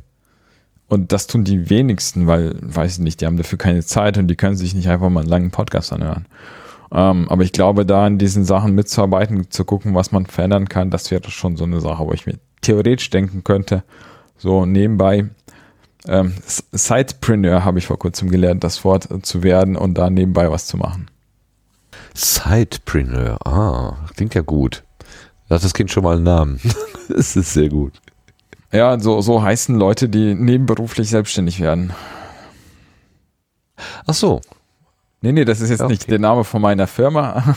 Nee, nee, nee, nee, nein, nein, das, äh, ich dachte schon, also, äh, äh, das ist eher so, äh, man kommt von der Seite auf die Firma sozusagen zu, eher sowieso in dieser Beratersituation. Aber äh, gut, wenn man sagt, ähm, das ist bezogen auf die Person selber, dass sie das quasi nebenberuflich macht, ja, macht, macht auch Sinn, klar, verstehe ich. Oh. Mal schauen. Ja, da bin ich mal gespannt. Also wenn, wenn du das irgendwie mal ähm, professionalisiert hast und im Einsatz hast, dann komm doch bitte gerne nochmal wieder und erzähl das, wie das funktioniert, das Ganze. Ja, Mache ich gerne. Aber vorläufig hätte ich gerne noch eine Frage. Du sagtest vorhin, du hättest Unterricht, Musikunterricht. Was für ein Instrument lernst du denn da? Gitarre, klassische äh, Akustikgitarre. Oha, schick. Ja, das Und? ist, ich habe jetzt äh, mit, mit 30 habe ich angefangen, also vor drei, zweieinhalb Jahren habe ich mir gedacht, jetzt bin ich langsam soweit, mal auch ein Musikinstrument zu lernen habe das noch nie gemacht, ähm, habe in der Schule damit nur Probleme gehabt, habe irgendwie, also ich weiß, es gibt irgendwie so Töne, ähm, irgendwelche Tonleitern gibt's ja, das gibt's, aber mehr wusste ich auch nicht davon. Und dann ähm, kam ich dann auf einen Lehrer, der bereit war, mich sozusagen ähm, aufzunehmen. Und mit dem haben wir angefangen, tatsächlich von der Musiktheorie, so den Basics, und wie man Gitarre spielt, haben wir angefangen, das zu machen. Also ich bin jetzt immer noch so ein bisschen unterwegs, aber für mich war das auch komplettes Neuland eigentlich. Aber ich finde es eine sehr mühsame, auch sehr interessante Aufgabe. Und ähm, ja, aber ich glaube nicht, dass ich bereit bin, in der Stadt mit irgendwie einer eine Mütze stehen, da Geld einzusammeln für das, was ich da spiele. Also so weit bin ich da auch nicht. wer weiß, wer weiß. Wenn du irgendwann mal mit 40 nicht mehr arbeiten gehen musst und hast ja so viel Zeit, dann kannst du auch das machen vielleicht. Spiele ich draußen, ja. Genau. Was machen die Fingerkuppen? Tun sie immer noch weh oder ist schon inzwischen so viel Hornhaut drauf? Ja, es ist besser geworden. Es ist schon genug Hornhaut da, dass man damit macht. Also ja, ich muss immer noch gucken, dass die Fingernägel möglichst kurz sind, damit es äh, nicht stört irgendwie. Das ist, ähm, aber aber es ist schon besser geworden, ja. Und mittlerweile kann ich auch mehr oder weniger blind spielen. Das hat auch lange gedauert. Also es ist auch super schwierig, bis die Muskeln oder lang, dauert lange, zumindest bei mir, bis, bis diese, dieses Muskelgedächtnis da einsetzt und man einfach mal einen Finger zur Seite bewegt und der tappt genau dahin, wo es auch gut klingt. Nicht wo er hingehört, sondern wo es gut klingt. Das ist viel besser, das stimmt. nee, gut. Ach, schön. Das finde ich toll. Also äh, mit, mit 30 sozusagen dann ein Musikinstrument anzufangen, das ist halt dann schon auch wirklich eine Herausforderung. Aber finde ich total klasse. Gitarre, schön. Hm. Ja. Klassische Gitarre, schwer, kann ich mir vorstellen. Ja, ja, vielleicht. Also ich spiele auch so wirklich Klassik. Also ich spiele jetzt keine Pop oder so Musik, sondern wir spielen jetzt immer noch Klassik nach Noten und so. Das ist schon schwierig. Aber auch interessant. Ich finde es schon, also ich habe immer gesagt, ich finde es schade, dass ich es nicht kann. Also man kann sich selbst beibringen, wie man zeichnet, das geht schon. Aber sich selbst sowas beizubringen, ist schwierig und das war für mich immer so eine Sache, wo ich gedacht habe, ich finde es schade, dass ich es nie gelernt habe. Zumindest die Basics davon, dass ich sagen kann, ich, ich kann mir das angucken und ich verstehe, was da so hingekritzelt wurde. Die ganze Musiktheorie beherrsche ich nicht, aber zumindest so die Grundlagen davon. Und ich glaube, dass Musik, also das schon dazu gehört, sowas, sowas zu lernen, wenn man es nicht in der Schule gemacht hat. Ja. Könntest du dir vorstellen, falls du zum Podstock 2019 kommst, die einfach mal mitzubringen und da was zu spielen? Hm, Ich glaube nicht. Also, dass ich zum Potsdam komme, ja, aber dass ich spiele, ja, ich bin, ich bin zu schüchtern dafür. Ich weiß nicht. Ich äh, mal gucken. Nee, nee, wie- fühl wie dich, gut- fühl dich hier nicht, ach so, im Willen, also ich will dich nicht unter Druck setzen. Nee, ich fand das nur so von der Idee her ganz witzig, äh, da irgendwo ähm, so ein bisschen äh, Gitarrenmusik noch zu haben im Hintergrund oder so, könnte ich mir gut vorstellen. Aber natürlich nur, wenn es Spaß macht. Wenn es dich unter Druck setzt und wenn du dich ja nicht wohlfühlst, dann macht das natürlich gar keinen Aber ich habe tatsächlich noch vor, vor mehr als zwei Menschen gespielt. Von daher glaube ich nicht, dass ich das so locker machen könnte. Ja, Also Potsdok wäre ja ein gutes Ausprobierfeld. Aber äh, ich, Es ist ne, auf jeden Fall eine, eine Idee. Atmosphäre, wo ich mich sowas trauen könnte, ja. Das, das Also- meinte ich, genau. Also, ne, also da, da kann man mit eher mit Wohlwollen rechnen als mit allem anderen. Ja. Ja. Aber es ist ja schön zu hören, dass du 2019 Potsdok äh, durchaus im Kalender hast. Gut. Ja, auf jeden Fall. Es war jetzt- in diesem Sommer war super. Ich finde es echt super schade, dass ich nur einen Tag dabei war, ähm, ohne Übernachtung. Aber naja. Aber mal gucken. Ich Mhm. habe auch fest vor, also zum, zum Kongress zu fahren dieses Jahr. Mal schauen. Ticket? Phase? Ticket? Habe ich schon. Oh, ja, dann, dann. Das ist ja das Schwierigste. Erstmal ein Ticket zu kriegen. Beziehungsweise, jetzt habe ich heute gelesen, irgendjemand hat ein Ticket äh, bekommen und hat dann versucht, ein, eine Unterkunft zu finden und äh, da wurden irgendwie 1000 Euro aufgerufen oder so. Das war ein bisschen viel. Du lieber Gott, die Stadt macht sich echt unbeliebt. Ja, ich fand das so geil. Ich habe ähm, vor kurzem, also ich habe das Ticket gekauft und später habe ich dann irgendwie bei Twitter geschrieben, na, welches Hotel würdet ihr mir denn in Leipzig empfehlen für, für, also für die Zeit? Und hat mir irgendjemand geantwortet, eins, was noch verfügbar ist. Und das Genau, ist ja völlig gut. egal. Die, das ist völlig egal, Hauptsache eins. Also es gibt viele, aber ja gut, die, die Messe ist da, das Messegelände ist auch ein bisschen ähm, bisschen weiter weg, ne? also vom Zentrum. Da muss man schon so eine halbe Stunde fahren, glaube ich. Ja. Hm. Aber ja. Naja, Naja, naja. Gut.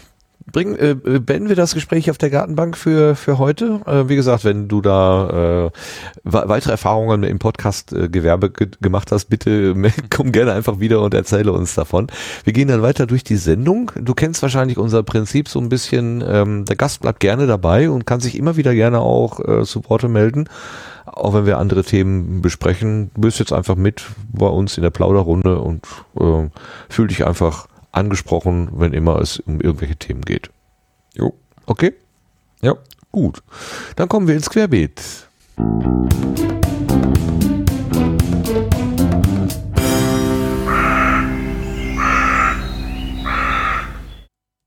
Im Querbeet gibt es heute zwei Punkte. Das eine ist, dass die Conny uns letztes Mal vor 14 Tagen während der Sendung, das habe ich aber leider erst nach der Sendung gesehen, geschrieben hatte, äh, könnt ihr vielleicht erwähnen, dass wir einen neuen Twitter-Account haben? Und die Conny ist vom ProtonPod. Ähm, der ProtonPod heißt nämlich jetzt @podproton. Das Pr- Problem war ja, dass ähm, die äh, der Account, also die Zugangsdaten zum Account, die waren nicht mehr verfügbar und sie mussten einen neuen Account anlegen, damit also da jetzt äh, da auch weiterhin der Proton-Pod und das, und das Volk sozusagen schreiben kann. Und wer, wer immer dem, den Proton-Podcast äh, wohlgesonnen ist und folgen möchte und gemerkt hat, da kommt jetzt nichts mehr, dann bitte einmal unter podproton ein Wort äh, bei Twitter folgen. Unsere Hörer dürften sich auf eine neue Folge freuen. Vorfreude ist ja bekanntlich die schönste Freude, schreibt sie noch dazu. So, das war eine kleine Annonce sozusagen. Und dann hat der Sebastian ein schönes Thema mitgebracht. Da geht es um Technik. Was geht's da? Um was geht's da? Ja, äh, die Firma Rode ähm, hat, äh, oder Rode auf Englisch, wie wir äh, im, in der Pre, also noch kurz vor der Pre-Show dann ähm, äh, in Erfahrung gebracht haben, wobei das durchgestrichene O dann eher so Rö oder so ge- ausgesprochen wird, weil das aus dem Dänisch, Norwegischen, Schwedischen so abgeleitet ist.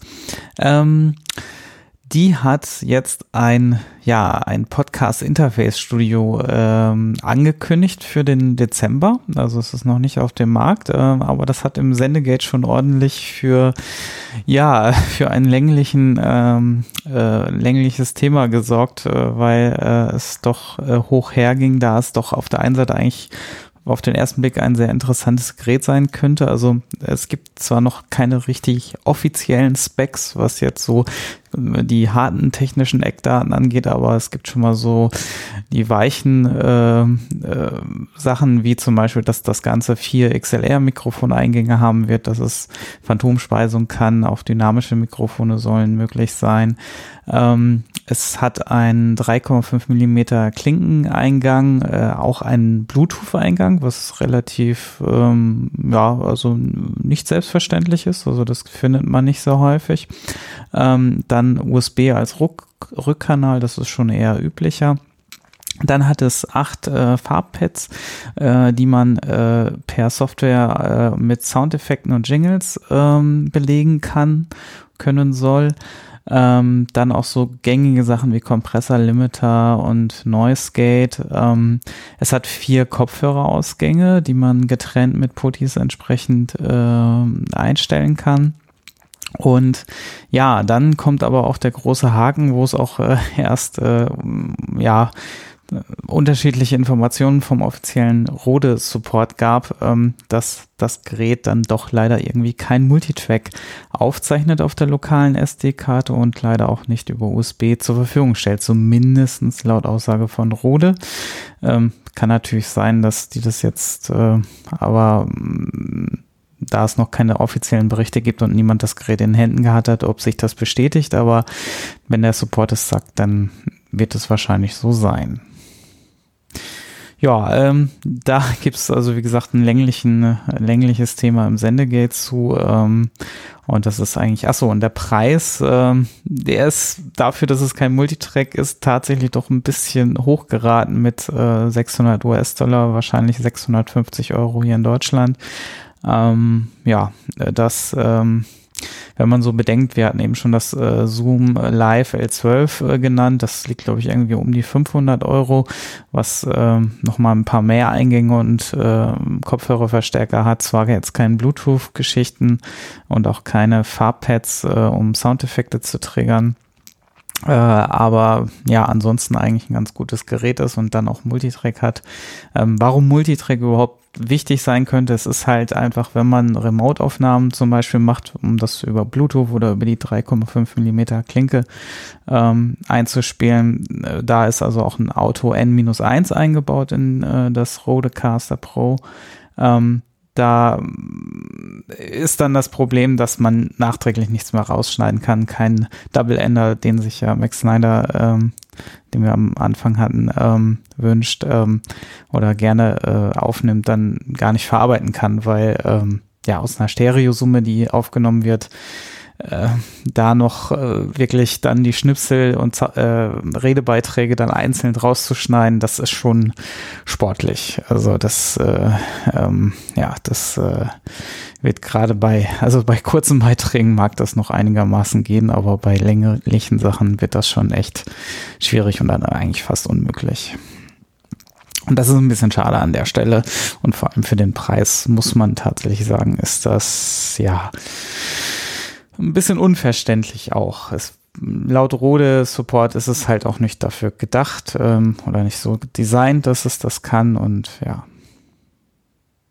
Also, wenn man jetzt damit äh, äh, spielt mit den Gedanken, das Gerät sich anzuschaffen, sollte man den Punkt vielleicht mal im Auge behalten. Und ja, so als Einstiegsgerät ist der Preis ja dann auch ein bisschen hoch. Ähm, dass ähm, wenn man dann noch Mikrofone und alles dann braucht, dann liegt man weit über 1000 Euro, denke ich mal.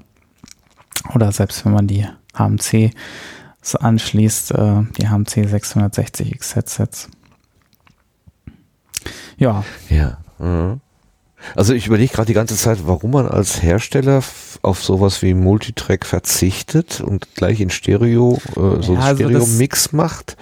Liegt es daran, dass das eher die, an die Musiker sich orientiert und die dann Nee, das ist so schon speziell auf, auf Podcaster zugeschnitten. Ich Ach. denke einfach, dass man das wirklich äh, so denkt, dass man, es gibt halt einen Record-Button, das Ding kann also auch ohne PC äh, lokal auf der SD-Karte aufnehmen und dann nimmt man das Audio-File von der SD-Karte und schiebt das halt online. Ohne das Ganze noch irgendwie nachzubearbeiten, großartig. Ach so, so ein, so ein Ready-to-Use hinterher, ne? Genau, Was so-. Mhm. Könnte ich mir vorstellen, ist der Ansatz von Rode hier äh, vorzugehen, dass man sagt, okay, das ist halt alles fertig und äh, man hat auch irgendwie die Effekte und alles schon ordentlich eingepegelt und ähm, man verspricht sich nicht, muss nichts rausschneiden oder ähm, die Backup-Aufnahme, kein Double-Ender, das fällt irgendwie so ein bisschen aus diesem Anwendungszweck raus und dann, ja, ist also nicht wirklich für jeden Workflow eigentlich geeignet an der Stelle dann. Ja. Was es, was es halt schade macht, weil es eigentlich ja, wenn es das könnte, dann wäre es wirklich ein interessantes Gerät. Aber, also für alle, aber so ist es dann nur für einen Teil vielleicht interessant und ja, wird sicherlich seinen Absatz finden irgendwo, aber ist jetzt bei, also ja, Das zweite, was, was ich tatsächlich verwunderlich finde, ist, ich glaube, das hatte der Ralf Stockmann auch auf Twitter irgendwo mal so ein bisschen fallen lassen. Da wird eine, äh, eine Webseite eingerichtet für ein Produkt mit tollen Fotos Hm. und äh, Situationen, wo das irgendwie benutzt werden kann. Aber ähm, Spezifikationen, technische Spezifikationen, die, also die, die Menschen, die damit arbeiten wollen, ähm, natürlich auch im Auge haben, die sind dann eher so, da muss man nach suchen und teilweise dann eben auch unvollständig. Das ist also Marketing first sozusagen. Erstmal Mhm. diese schönen bunten Bilder und danach kommen wir dann mal mit der, mit der technischen Ausstattung. Ähm, das ist eigentlich auch ein, kein so schöner Zug. Also, ne? also man kann ja wunderbar zwei Seiten machen. Man kann ja die erste Seite mit äh, lachenden Menschen und äh, Hochglanz und bla machen und eine zweite Seite dahinter, wo dann eben genau drin steht, was das Ding alles kann. Und zwar bis auf die kleinste letzte Schraube und den letzten Kanal. Also, warum, man dann einfach nur mit dem Versprechen äh, argumentiert, so nach dem Motto, das ist ein tolles Gerät, glaubt uns das doch. Ähm, das finde ich irgendwie ein bisschen komisch. Ja, in dem, in dem Thread im Sendegate ähm, wo hat jemand auch geschrieben, dass das wohl, ich habe das jetzt auch nicht so auf dem Schirm, dass das wohl nicht unüblich wäre in der Branche. Also dass also auch Mikrofone und andere Sachen, ähm, dass das wohl gängig wäre. Ob- Das macht es jetzt nicht unbedingt besser, da, da stimmt. Umso schlimmer, wollte ich gerade sagen, genau. Ja. Vielleicht kauft die Katze im Sack. Vielleicht Na, ist die Zielgruppe eine Ja, andere. vielleicht. Ja. Ja. Das interessiert die Leute dann am Ende gar nicht, welche Eingangskanäle es hat. Hauptsache es ist Und erstmal schön Multitrack ist für die auch egal. Also die wollen sich das Ding kaufen, ein paar Einspieler haben hin und her und dann machen sie also, ich habe mir gedacht, wenn jetzt jemand bei uns in der Firma aus der Kommunikationsabteilung kommt, dann bekommt er diese Seite und sieht, wie einfach und geil das ist, das anzustöpseln, auf Record zu klicken und da komme ich und sage hier mein L12 und mein, meine Headsets und das ist dies und das, dann sind die davon erschlagen. Und das ist hier ein One-Button-Show und das war's. Also ich kann mir schon vorstellen. Und die wären vielleicht auch bereit, dieses Geld rauszudrücken. Ja, das kann ich mir gut vorstellen. Dann, da, dass es da dann eben auch Käuferschichten gibt, für die 600 Dollar, also kein nennenswerter Betrag ist, an dem man jetzt überlegen muss. Das kann ich mir schon vorstellen. Auf jeden Fall interessant, wie die Community das Ding gleich wieder auseinandergenommen hat. Also das ist ja schon, äh, diesmal hat es Rode getroffen oder Röd oder wie auch immer sie heißen. Beim nächsten Mal ist es wahrscheinlich irgendjemand anderes auseinandergenommen gepflückt. Ja, vielen Dank fürs Vorstellen. Ja. Für dieses von diesem äh, super kleinen Wundergerät. Das war's dann für den Querbeet und wir kommen in den Blühkalender.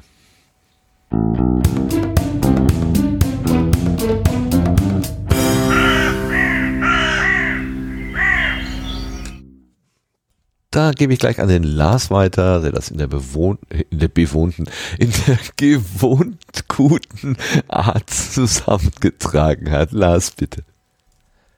Jo, und zwar gibt's die Podcast-Termine der nächsten drei Monate, wie immer, aus dem Sendegate zusammengefasst. Und los geht's dieses Mal mit dem Leipziger Podcast Meetup. Das ist am 28. November im Café Pushkin in Leipzig. Beginn ist um 20 Uhr. Am 1. Dezember geht's dann nach München. Da gibt es auf einem der Münchner Weihnachtsmärkte ein Treffen des Podcast Meetup München. Beginn ist hier um 14 Uhr und da wird gequatscht über Podcasts und alles, was damit zusammenhängt. Am 3. Dezember gibt's dann von Podcasting Meetup Hamburg das Podglühen. Auch hier trifft man sich äh, auf einem Weihnachtsmarkt und mir fällt gerade auf, ich habe auch vergessen aufzuschreiben, welcher das war. Äh, das reiche ich gleich noch nach. Dann geht's aber nach Schweden. Am 10. Dezember gibt es in Stockholm das Kommunikation mit Podcast. Das ist eine Konferenz, bei der man sich von acht Experten was auch immer damit gemeint ist, zum Thema Podcasting inspirieren lassen können soll. Am 18. Dezember gibt's dann wieder eine Science Podcast Night. Die ist in Hamburg, dieses Mal mit Nora Hespers und Rita Molzberger vom Podcast Was denkst du denn? Der Abend findet statt im Kalasch und Moabiter Barprojekt in Hamburg. Beginn ist hier um 19 Uhr. Dann taucht auch schon wieder das nächste Leipziger Podcast Meetup auf. Das ist am 26. Dezember wieder im Café Pushkin in Leipzig. Beginn ist wieder um 20 Uhr. Dann kommt der Kongress zum Jahresende. Da habe ich das letzte Mal so ein bisschen, hatten wir ja heute schon gesagt, ein ein bisschen vorgegriffen. Offiziell ist das vom 27. bis zum 30. Dezember und am 26. Dezember ist Tag Null, der Aufbautag. Es soll wieder ein Sendezentrum geben und die letzten Tickets sind heute über den Tisch gegangen, soweit ich weiß. Ähm, und da muss man mal schauen, was jetzt draus wird. Ich bin sehr gespannt auf diesen Kongress. Dann gibt's am 4. November, äh, 4. Januar 2019 wieder das Podcaster-Treffen Pottruhe, wie immer im Unperfekthaus in Essen. Beginn ist um 19 Uhr. Unter pottruhe.de gibt's hier immer die aktuellen Infos. Wer seinen Termin hier gerne mal mit aufgezählt haben möchte, gerne im Sendegate nachtragen. Das ist ja auch für alle anderen dort interessant. Und dann lesen wir das hier mit vor. Das Wiki ist offen für weitere Einträge und für 2019 gibt es auch schon eins. Das wär's für dieses Mal. Dankeschön. Das sind die Termine und wir sehen uns alle in Leipzig oder drumherum irgendwo. Wir kommen zu den Setzlingen. Diesmal gibt es tatsächlich wieder Setzlinge.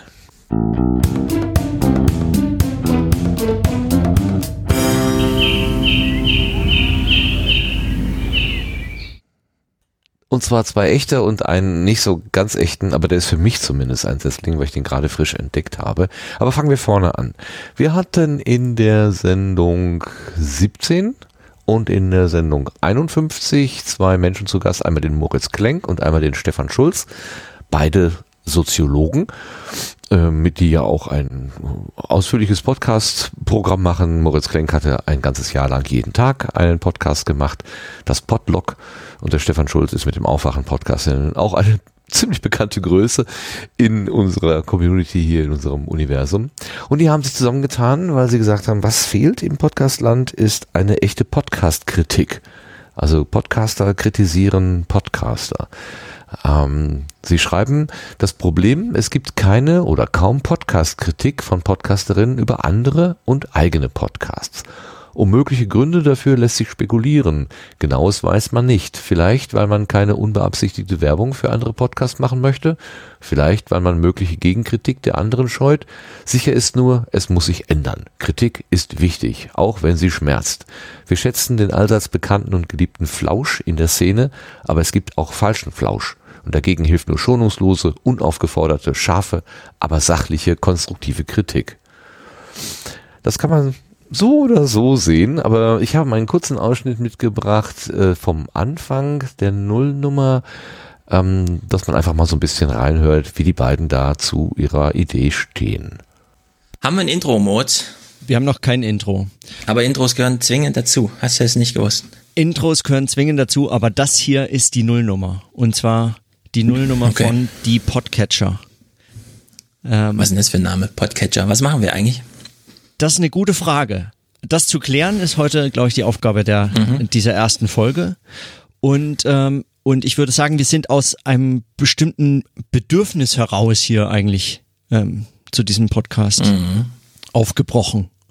Ja. Und das das Bedürfnis ist äh, schon an verschiedenen Stellen von anderen auch geäußert worden, aber so richtig, also habe ich das noch nicht umgesetzt gesehen, gehört. Ja. Das Bedürfnis, zumindest meines, ich formuliere das ganz kurz, ist eigentlich Bedürfnis, Podcast-Kritik zu hören und machen zu können. Und zwar äh, weiß ich nicht, so scharf wie nötig und so Ja. ernst wie möglich. Ja. Die Podcatcher ist ein Bedürfnis-Podcast. Es gibt ein Bedürfnis, nicht nur bei uns, sondern allgemein, die Podcast-Landschaft weiterzuentwickeln. Und Podcatcher ist nun natürlich ein Name, bei dem jeder genau weiß, um was es geht, weil jeder hat einen installiert, auch wenn man gar keine Podcasts hört. Also auf dem iPhone ist einer drauf. Google Podcasts beginnt ja jetzt auch. Was aber noch fehlt, ist Peer Review. Ja, Peer Review, das ist ein Begriff aus der akademischen Welt. Das heißt, ähm, Gleiche bewerten Gleiche. Also die Peers sind die Menschen, die sozusagen auf einer Stufe irgendwie miteinander stehen. Und das ist ja auch die Idee, die, die ich gerade vorgelesen hatte. Also Podcasterinnen ähm, kritisieren Podcasterinnen. Ähm, ich habe dann weitergehört, nachdem ich den Ausschnitt da vorbereitet hatte und habe dann feststellen dürfen, Schrägstrich müssen, dass auch der Sendegarten in die Kritik äh, gekommen war. Ähm, und zwar ging es dabei um das Thema, wie trennt man Themen voneinander ab. Und wir haben ja unsere Trenner und die wurden dort auch erwähnt. Hören wir doch mal eben rein. Und auch das ist so die Funktion dieser Trenner dann, ähm, dass man, man hat ein Thema, das nächste Thema und am Schluss weiß man so, die Themen sind erledigt. Jetzt gibt's auch keine mehr. Ja, also nach den 15 Minuten Tagesschau oder so ähm, ist alles Relevante gesagt an dem Tag. So ist Ja. auch der, äh, der, der erwünschte Effekt auch von solchen und, und da haben diese Trenner auch eine eigene Bedeutung. Dann gibt's ähm, Podcasts wie ähm, der Sendegarten, da gibt's auch Trenner, kurze äh, Jingles zwischendrin, die werden meistens länger angekündigt, als der Jingle dann dauert. Ja, oder, genau, da ist es genau das Gegenteil, Äh, äh, genau, also ohne dass, ähm, äh, also das äh, finde ich, das kann man kritisieren, muss man auch, aber man weiß auch, dass die, dass die verschiedenen Abschnitte der Sendung so ein bisschen, die folgen immer aufeinander. Ja, es geht erst so los, dann kommt das nächste und dann der, der dritte und so weiter. Also und dazwischen erwartet man den Jingle. Je kürzer und äh, und und äh, besser der Jingle, äh, umso äh, weniger stört es einen, dass er kommt. Ja, Ja. aber äh, aber gut, also auch da ist die Einheit eine andere. Also die Einheit ist quasi die Folge selber, die bestimmte Teile hat. Und diese Teile sind eben, die gehören zu dieser Art von Podcast oder die gehören zu, die gehören zum Sendegarten. Da, da stört mich der Wechsel auch nicht. Das ist dann auch nicht ein Wechsel in, in so. Ja, da geht's also um unsere Trenner und äh, wie die halt wahrgenommen werden. Ich muss sagen, ich finde es ganz witzig, die äh, Wahrnehmung zu hören, dass die Trenner anmoderiert äh, werden. Mm, Ich hätte jetzt automatisch gesagt, das passiert ja gar nicht, sondern anmoderiert wird die nächste Rubrik, die dann kommt. Also wenn ich sage, wir kommen, jetzt kommen wir zum Blühkalender oder wir kommen jetzt zu den Setzlingen, dann moderiere ich ja nicht den Jingle an, sondern ähm, die Rubrik, die dann danach kommt. Ähm, aber anscheinend wird es anders wahrgenommen und wir haben im Vorgespräch auch ein bisschen drüber nachgedacht, möglicherweise stimmt das zumindest ein oder zweimal auch, ähm, wo wir im, im, im Flow waren, im Gespräch waren und vergessen haben, einen Jingle, also einen Trenner einzubauen und dann haben wir den besprochen, ob wir den noch einbauen wollen und haben den sozusagen nochmal nachträglich da aufgerufen, abgefahren. Da ist es dann tatsächlich thematisiert worden, aber ansonsten ist es ja eigentlich immer nur der Hinweis, jetzt geht es von einer Rubrik zur nächsten Rubrik. Ähm, so ganz kann ich das jetzt nicht nachvollziehen, wie das da so rübergekommen ist. Aber ich freue mich, äh, in einem Atemzug mit der Tagesschau den Sendegarten genannt zu hören. Das hat mich zumindest gefreut. Was sagt ihr dazu? Sebastian, kannst du damit was anfangen? Äh, ja, also ich, ähm, ja, also klar, wir hatten schon Situationen, wo wir natürlich auch technische Probleme oder so überspielen mussten ähm, oder ähm, wo wir das natürlich auch so ein bisschen gagmäßig eingesetzt haben. Ähm, aber ansonsten ist es ja eigentlich ganz schön und ich glaube, dass, ähm, wenn ich das auch richtig verstanden habe, war da jetzt auch keine riesige Kriti- Kritik dahinter, sondern eigentlich fanden die es auch prinzipiell ganz gut, dass der Sendegarten dieses Format hat und dass man da wiedererkennbare Teile hat, ähm, ja, die, die vorhanden sind. Ähm, so, so klang jetzt zumindest der letzte Teil auch. Ja, das, das würde ich auch so äh, wahrgenommen haben. Lass, was das, wie hast du es aufgenommen? Ja, also äh, den gesamten Podcast muss ich mir dann nochmal anhören, auch ein bisschen für den Kontext. Aber hier so ähm, im Sendegarten, ich habe jetzt eigentlich nicht, nicht das Gefühl, dass hier ständig die Jingles anmoderiert werden. Also ähm, der Sascha schreibt gerade noch im Chat, äh, dass die Uschi im Pod Union Magazin regelmäßig anmoderiert wurde. Aber äh, da wie auch hier, ähm, wenn der wenn der Jingle äh, ja verbal irgendwo angekündigt wird, hat das meiner Meinung nach immer so eine, so eine leicht humoristische Komponente. Also ich nehme die selber gar nicht so ernst und äh, deswegen bin ich da eigentlich sehr entspannt. ja, das ist, ähm, denke auch, die beste Art und Weise, mit der Kritik umzugehen. Ich habe ja so ein kleines bisschen die Sorge, dass, ähm, wenn sich jetzt zwei solche Podcast-Größen wie der Moritz und der Stefan zusammentun, ähm, und dann anderen über andere Angebote sprechen, dass das sich schon so eine gewisse Norm irgendwie herausentwickelt. Also es muss dann den beiden gefallen, so es muss den beiden gefällig sein. Ähm, ich, wahrscheinlich sehe ich da etwas zu schwarz, aber ich, ich, ich habe mich, als ich das gehört habe, muss ich tatsächlich sagen, war ich von diesem Eindruck nicht ganz befreit zu sagen, oh, äh, es gefällt Ihnen nicht, was muss ich ändern? Und äh, musste mich dann erst beim zweiten, im zweiten Gedanken sagen, nee, äh, es geht gar nicht darum, dass es den beiden jetzt gefällt, sondern es geht, es ist einfach nur eine Rückmeldung und ich kann damit machen, was ich will. Ich kann sie hören oder auch lassen. Es ist eine Konfrontation mit der, der, der Meinung äh, oder der, das Bild, was bei anderen ankommt. Und es, es muss nicht unbedingt eine Reaktion erfolgen. Lars, du wolltest was sagen. Ja, also ähm, ist ja, Geschmäcker sind verschieden und äh, es gibt an der Stelle dann eben einen Ausschnitt in den Geschmack der beiden, die diesen Podcast machen. Ähm, als ich das gelesen habe, dass es das gibt, habe ich auch gedacht, oha, wir hatten ja auch schon mal äh, eine Diskussion, äh, ähm, so, dass wir vielleicht im Sendegarten, also das lief ja eher auf so, auf, auf, auf so einer Spaßebene. Ähm, man könnte erzählen, warum man einen Podcast nicht mehr hören mag oder so. Und äh, das gab ja eine etwas, es gab eine, eine, eine Reaktion darauf.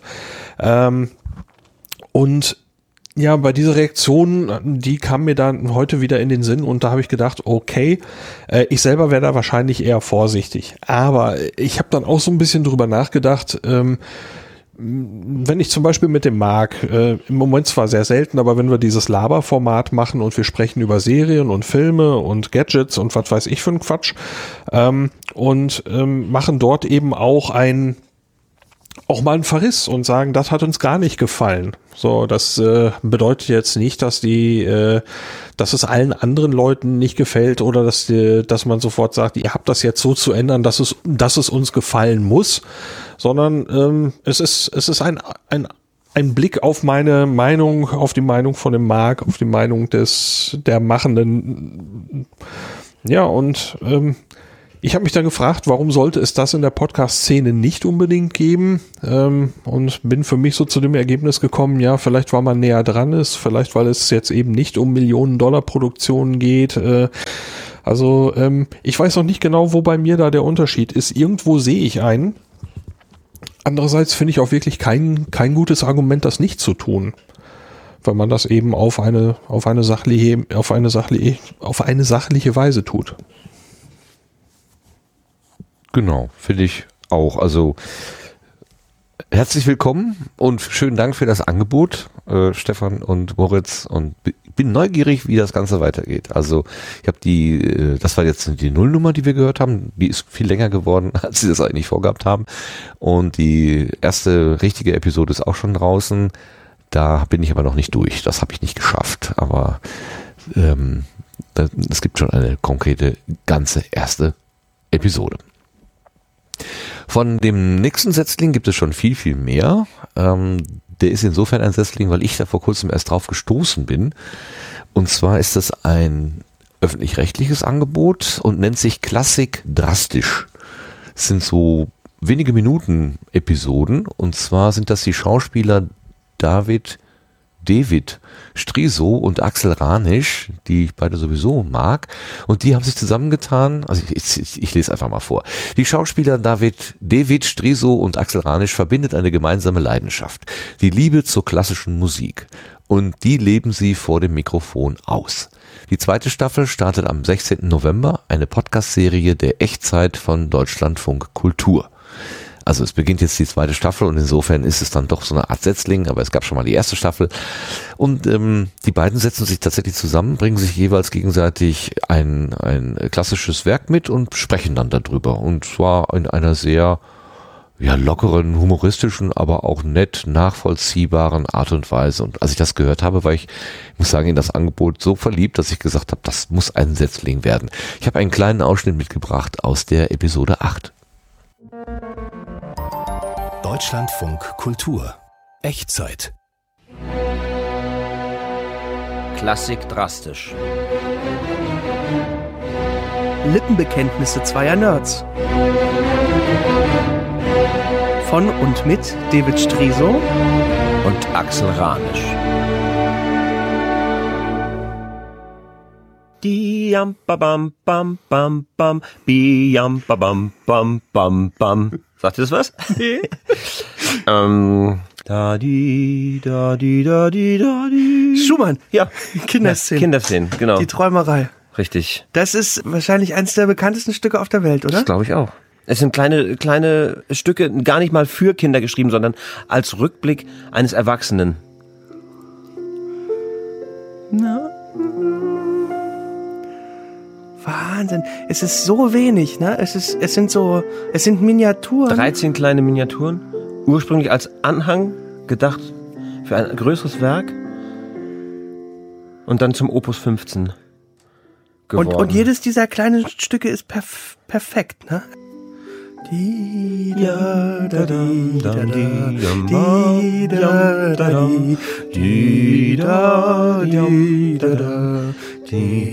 da di so melancholisch, oder?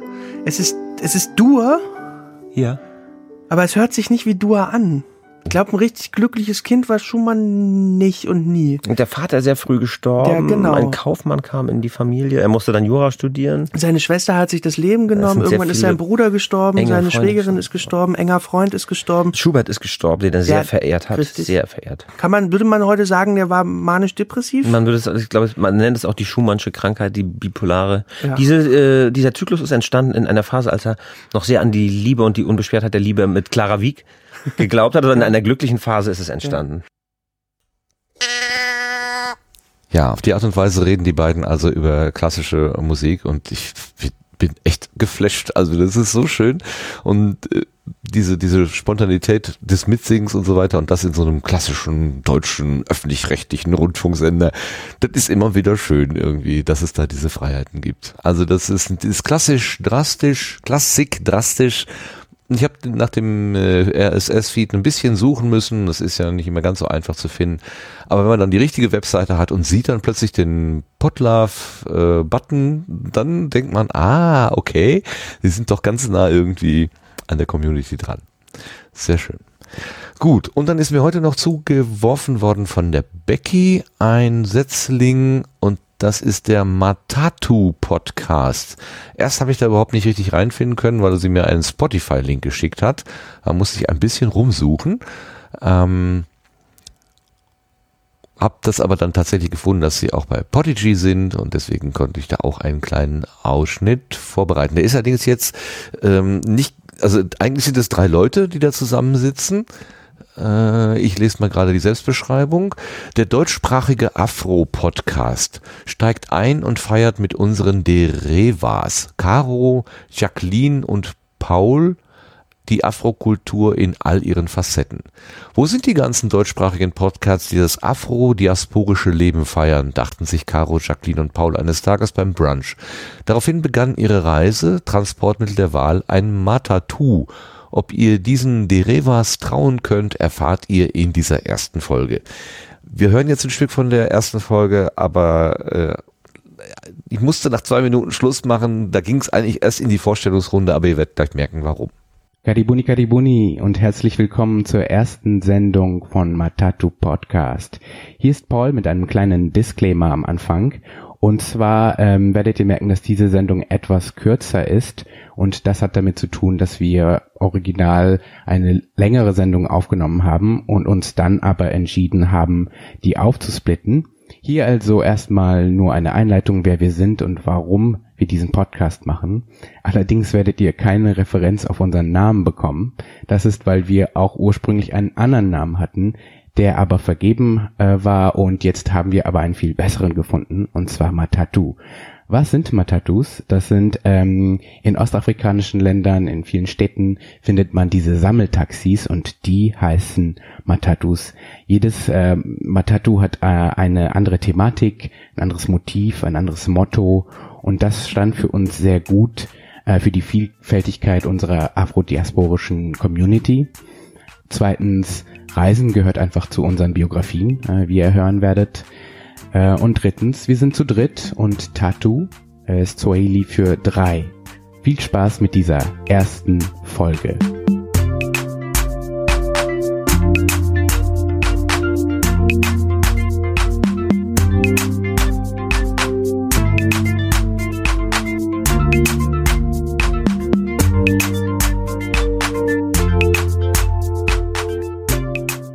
Ja, wir sitzen jetzt bei mir zu Hause. Mein Name ist Paul. Ich heiße Caro. Und ich heiße Jacqueline. Und das ist unsere erste Sendung. Woohoo, yeah. Wie geht's euch? Ja, gut. gut. Ja. Wir haben eine Pizza gegessen. Ja. Ich bin ein bisschen müde, aber. Zur Feier des Tages ein Sekt. Genau. Wollen wir uns alle mal kurz vorstellen? Dann wisst ihr, womit wir, womit ihr zu tun habt ja, diese Vorstellungsrunde wird eben jetzt nicht gespielt, weil eben der Disclaimer vorausging und da wurde eben erklärt, was Matatu denn eigentlich ist, nämlich diese kleinen Taxen. Das ist eigentlich, äh, ich glaube, um den Begriff zu verstehen und den Namen zu verstehen, doch eine ganz hübsche Information. Das waren die Setzlinge. Äh, Leonid, hast du irgendwas äh, davon mitgenommen, wo du denkst, oh, da würde ich ja gerne mal reinhören von den Setzlingen? Ja, also den Podcast über, über die klassische Musik fand ich sehr interessant. Also, weil ich selber eigentlich, wenn ich jetzt so über Sendungen oder sowas über klassische Musik nachdenke, ist immer was ein bisschen, nicht unbedingt das, was ich mir anhöre, aber das war wirklich sehr, sehr interessant. Also, dass sie sich so Stücke vorgespielt haben, haben gleich dazu was gesagt. Äh, da habe ich gleich reingehört. Also, finde ich, finde ich gut. Werde ich mir definitiv abonnieren. Darauf hätte ich gewettet, dass du genau das sagst. Wunderbar, schön. hätte ich mal hier mit mir selber gewettet. Wunderbar. Das freut mich. Gut. Und damit kommen wir tatsächlich zum Schluss unserer Sendung. Und das sind wie immer die Blütenschätze, also die Dinge, die uns irgendwie besonders ins Auge gefallen sind.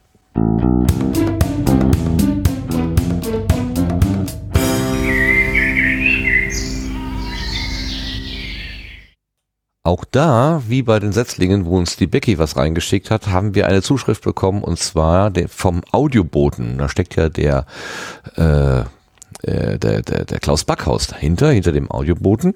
Und er hat uns per Twitter äh, aufgefordert oder einen, einen Hinweis geschrieben zur freundlichen Beachtung bei den Blütenschätzen. Und er hat das, das Podcast-Angebot seines Bruders, glaube ich, äh, der Frank Backhaus, ähm, eingereicht. Das ist ein Reha-Tagebuch. Der Frank hat eine Diagnose bekommen und es war eine längliche äh, Behandlung notwendig. Er ist ein, in ein Reha-Haus äh, gefahren und hat dort im Prinzip seine, seine Erlebnisse in kleine Audio-Tagebuch-Häppchen verpackt.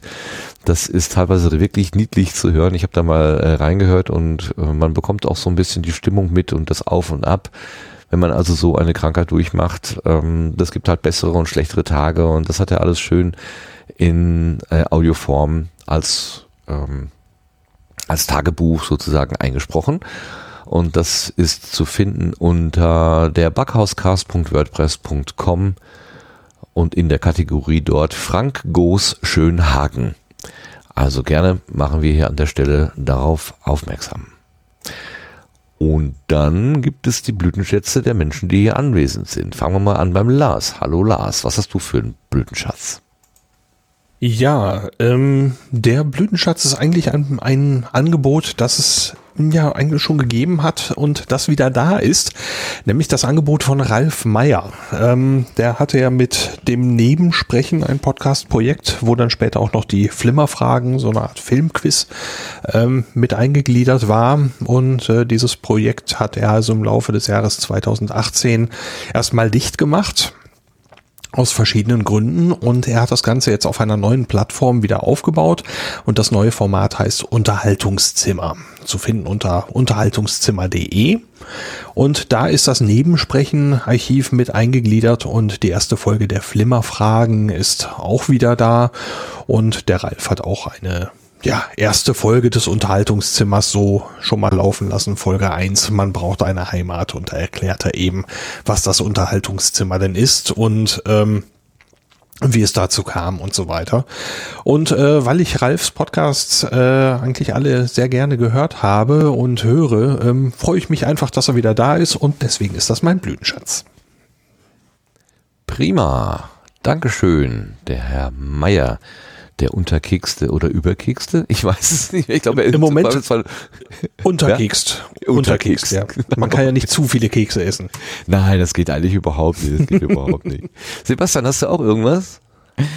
Äh, nein, aber es freut mich, äh, das habe ich tatsächlich noch nicht mitbekommen, äh, dass äh, Ralf da wieder loslegt. Ähm, da war, muss ich gleich mal abonnieren. Ähm, ja, und aber äh, so äh, zu wenig Kekse, also zu viele Kekse, ähm, also auf Podstock, die Folge ist, glaube ich, auch mittlerweile online, oder? ja, die ist auch da. und, und ja, in dem Moment, ich zumindest hatte zu viele Kekse. aber das Wehklagen über die Bauchweh ist nicht in dem Podcast zu hören. Das kam Nein. erst hinterher, offline. da waren so viele Kekse und hinterher waren sie weg und jetzt tut mir der Bauch weh. Ich weiß gar nicht, ob es da einen Zusammenhang geben könnte. Es war sehr schön, sehr schön. Okay, dann äh, gilt das sozusagen auch für dich. Ähm, heute machen wir es mal so, dass der Gast unsere Sendung beschließt, deswegen schiebe ich mir mal eben meinen Blütenschatz dazwischen. Das ist ein, wie werdet euch wundern, ein Videoangebot.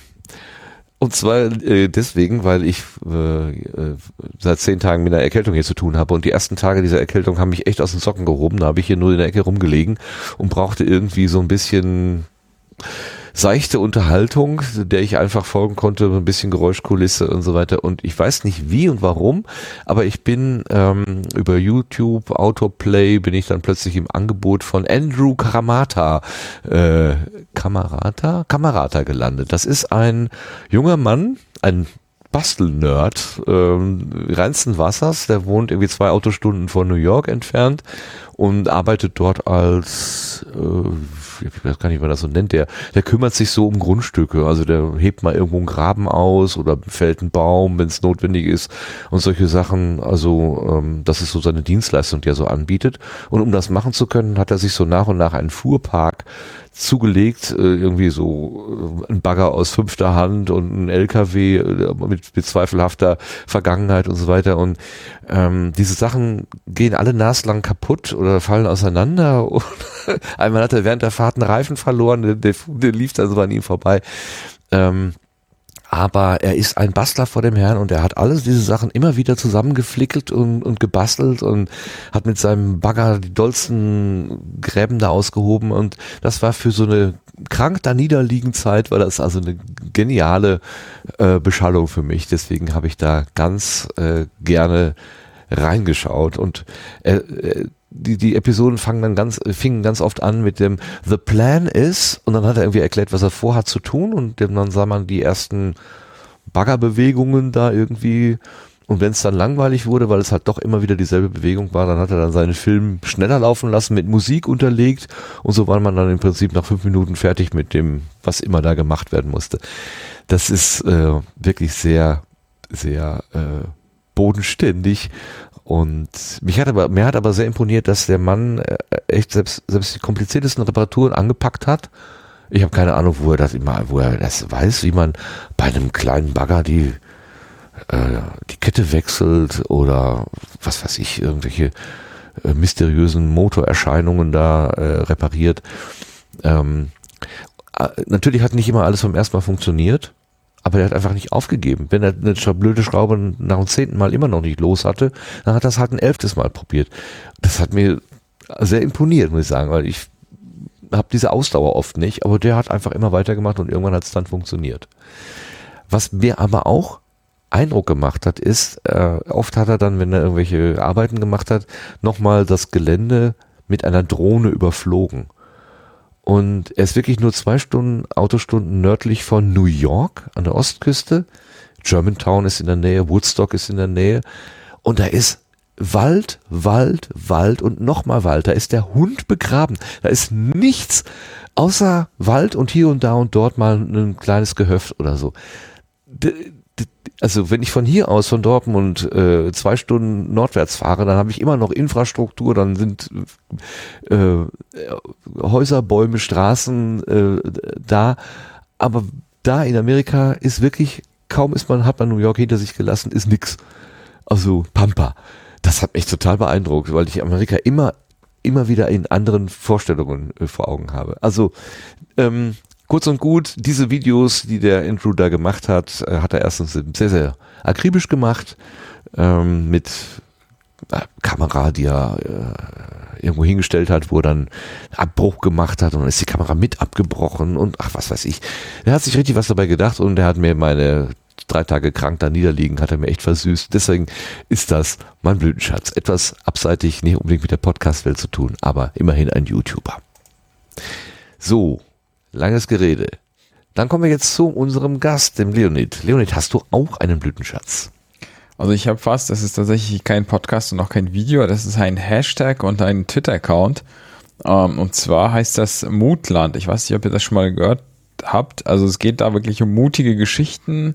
Äh, jetzt ist mal so aus Deutschland, wo, ähm, wo die jetzt darauf gesammelt werden, entweder mit dem Hashtag oder geretweetet oder einfach irgendwie vorgetragen, wo man einfach so über über Sachen erzählt, äh, die einem irgendwie Mut geben sollen. Es geht jetzt tatsächlich nicht irgendwie da um Arbeit, um alle möglichen Sachen, auch aus der Gesellschaft, wo man sieht, okay, da gibt's da, da gibt's auch noch gute Menschen und Menschen, die sich was trauen, ähm, was für die anderen machen. Und ich finde das sehr inspirierend und ich könnte mir echt gut vorstellen, wenn, wenn die Leute das dann irgendwann mal mit den ähm, Gästen als Podcast oder sowas rausbringen würden, das wäre wirklich interessant. Also so Geschichten, ähm, die einen irgendwie inspirierend, also wirklich so aus dem Leben, wo man, wo man was hat, wo, wo sich vielleicht einer für jemanden eingesetzt hat.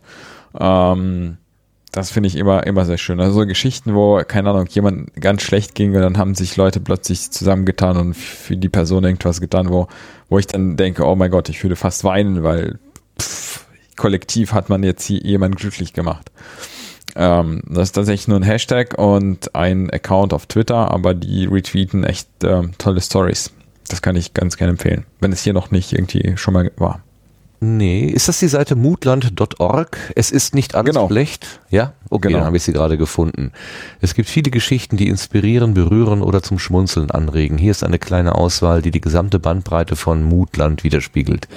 Schön, das klingt ganz interessant. Ach ja, Mut haben ist, äh, Mut haben, Mut machen, das ist so wichtig, finde ich. Sehr schön.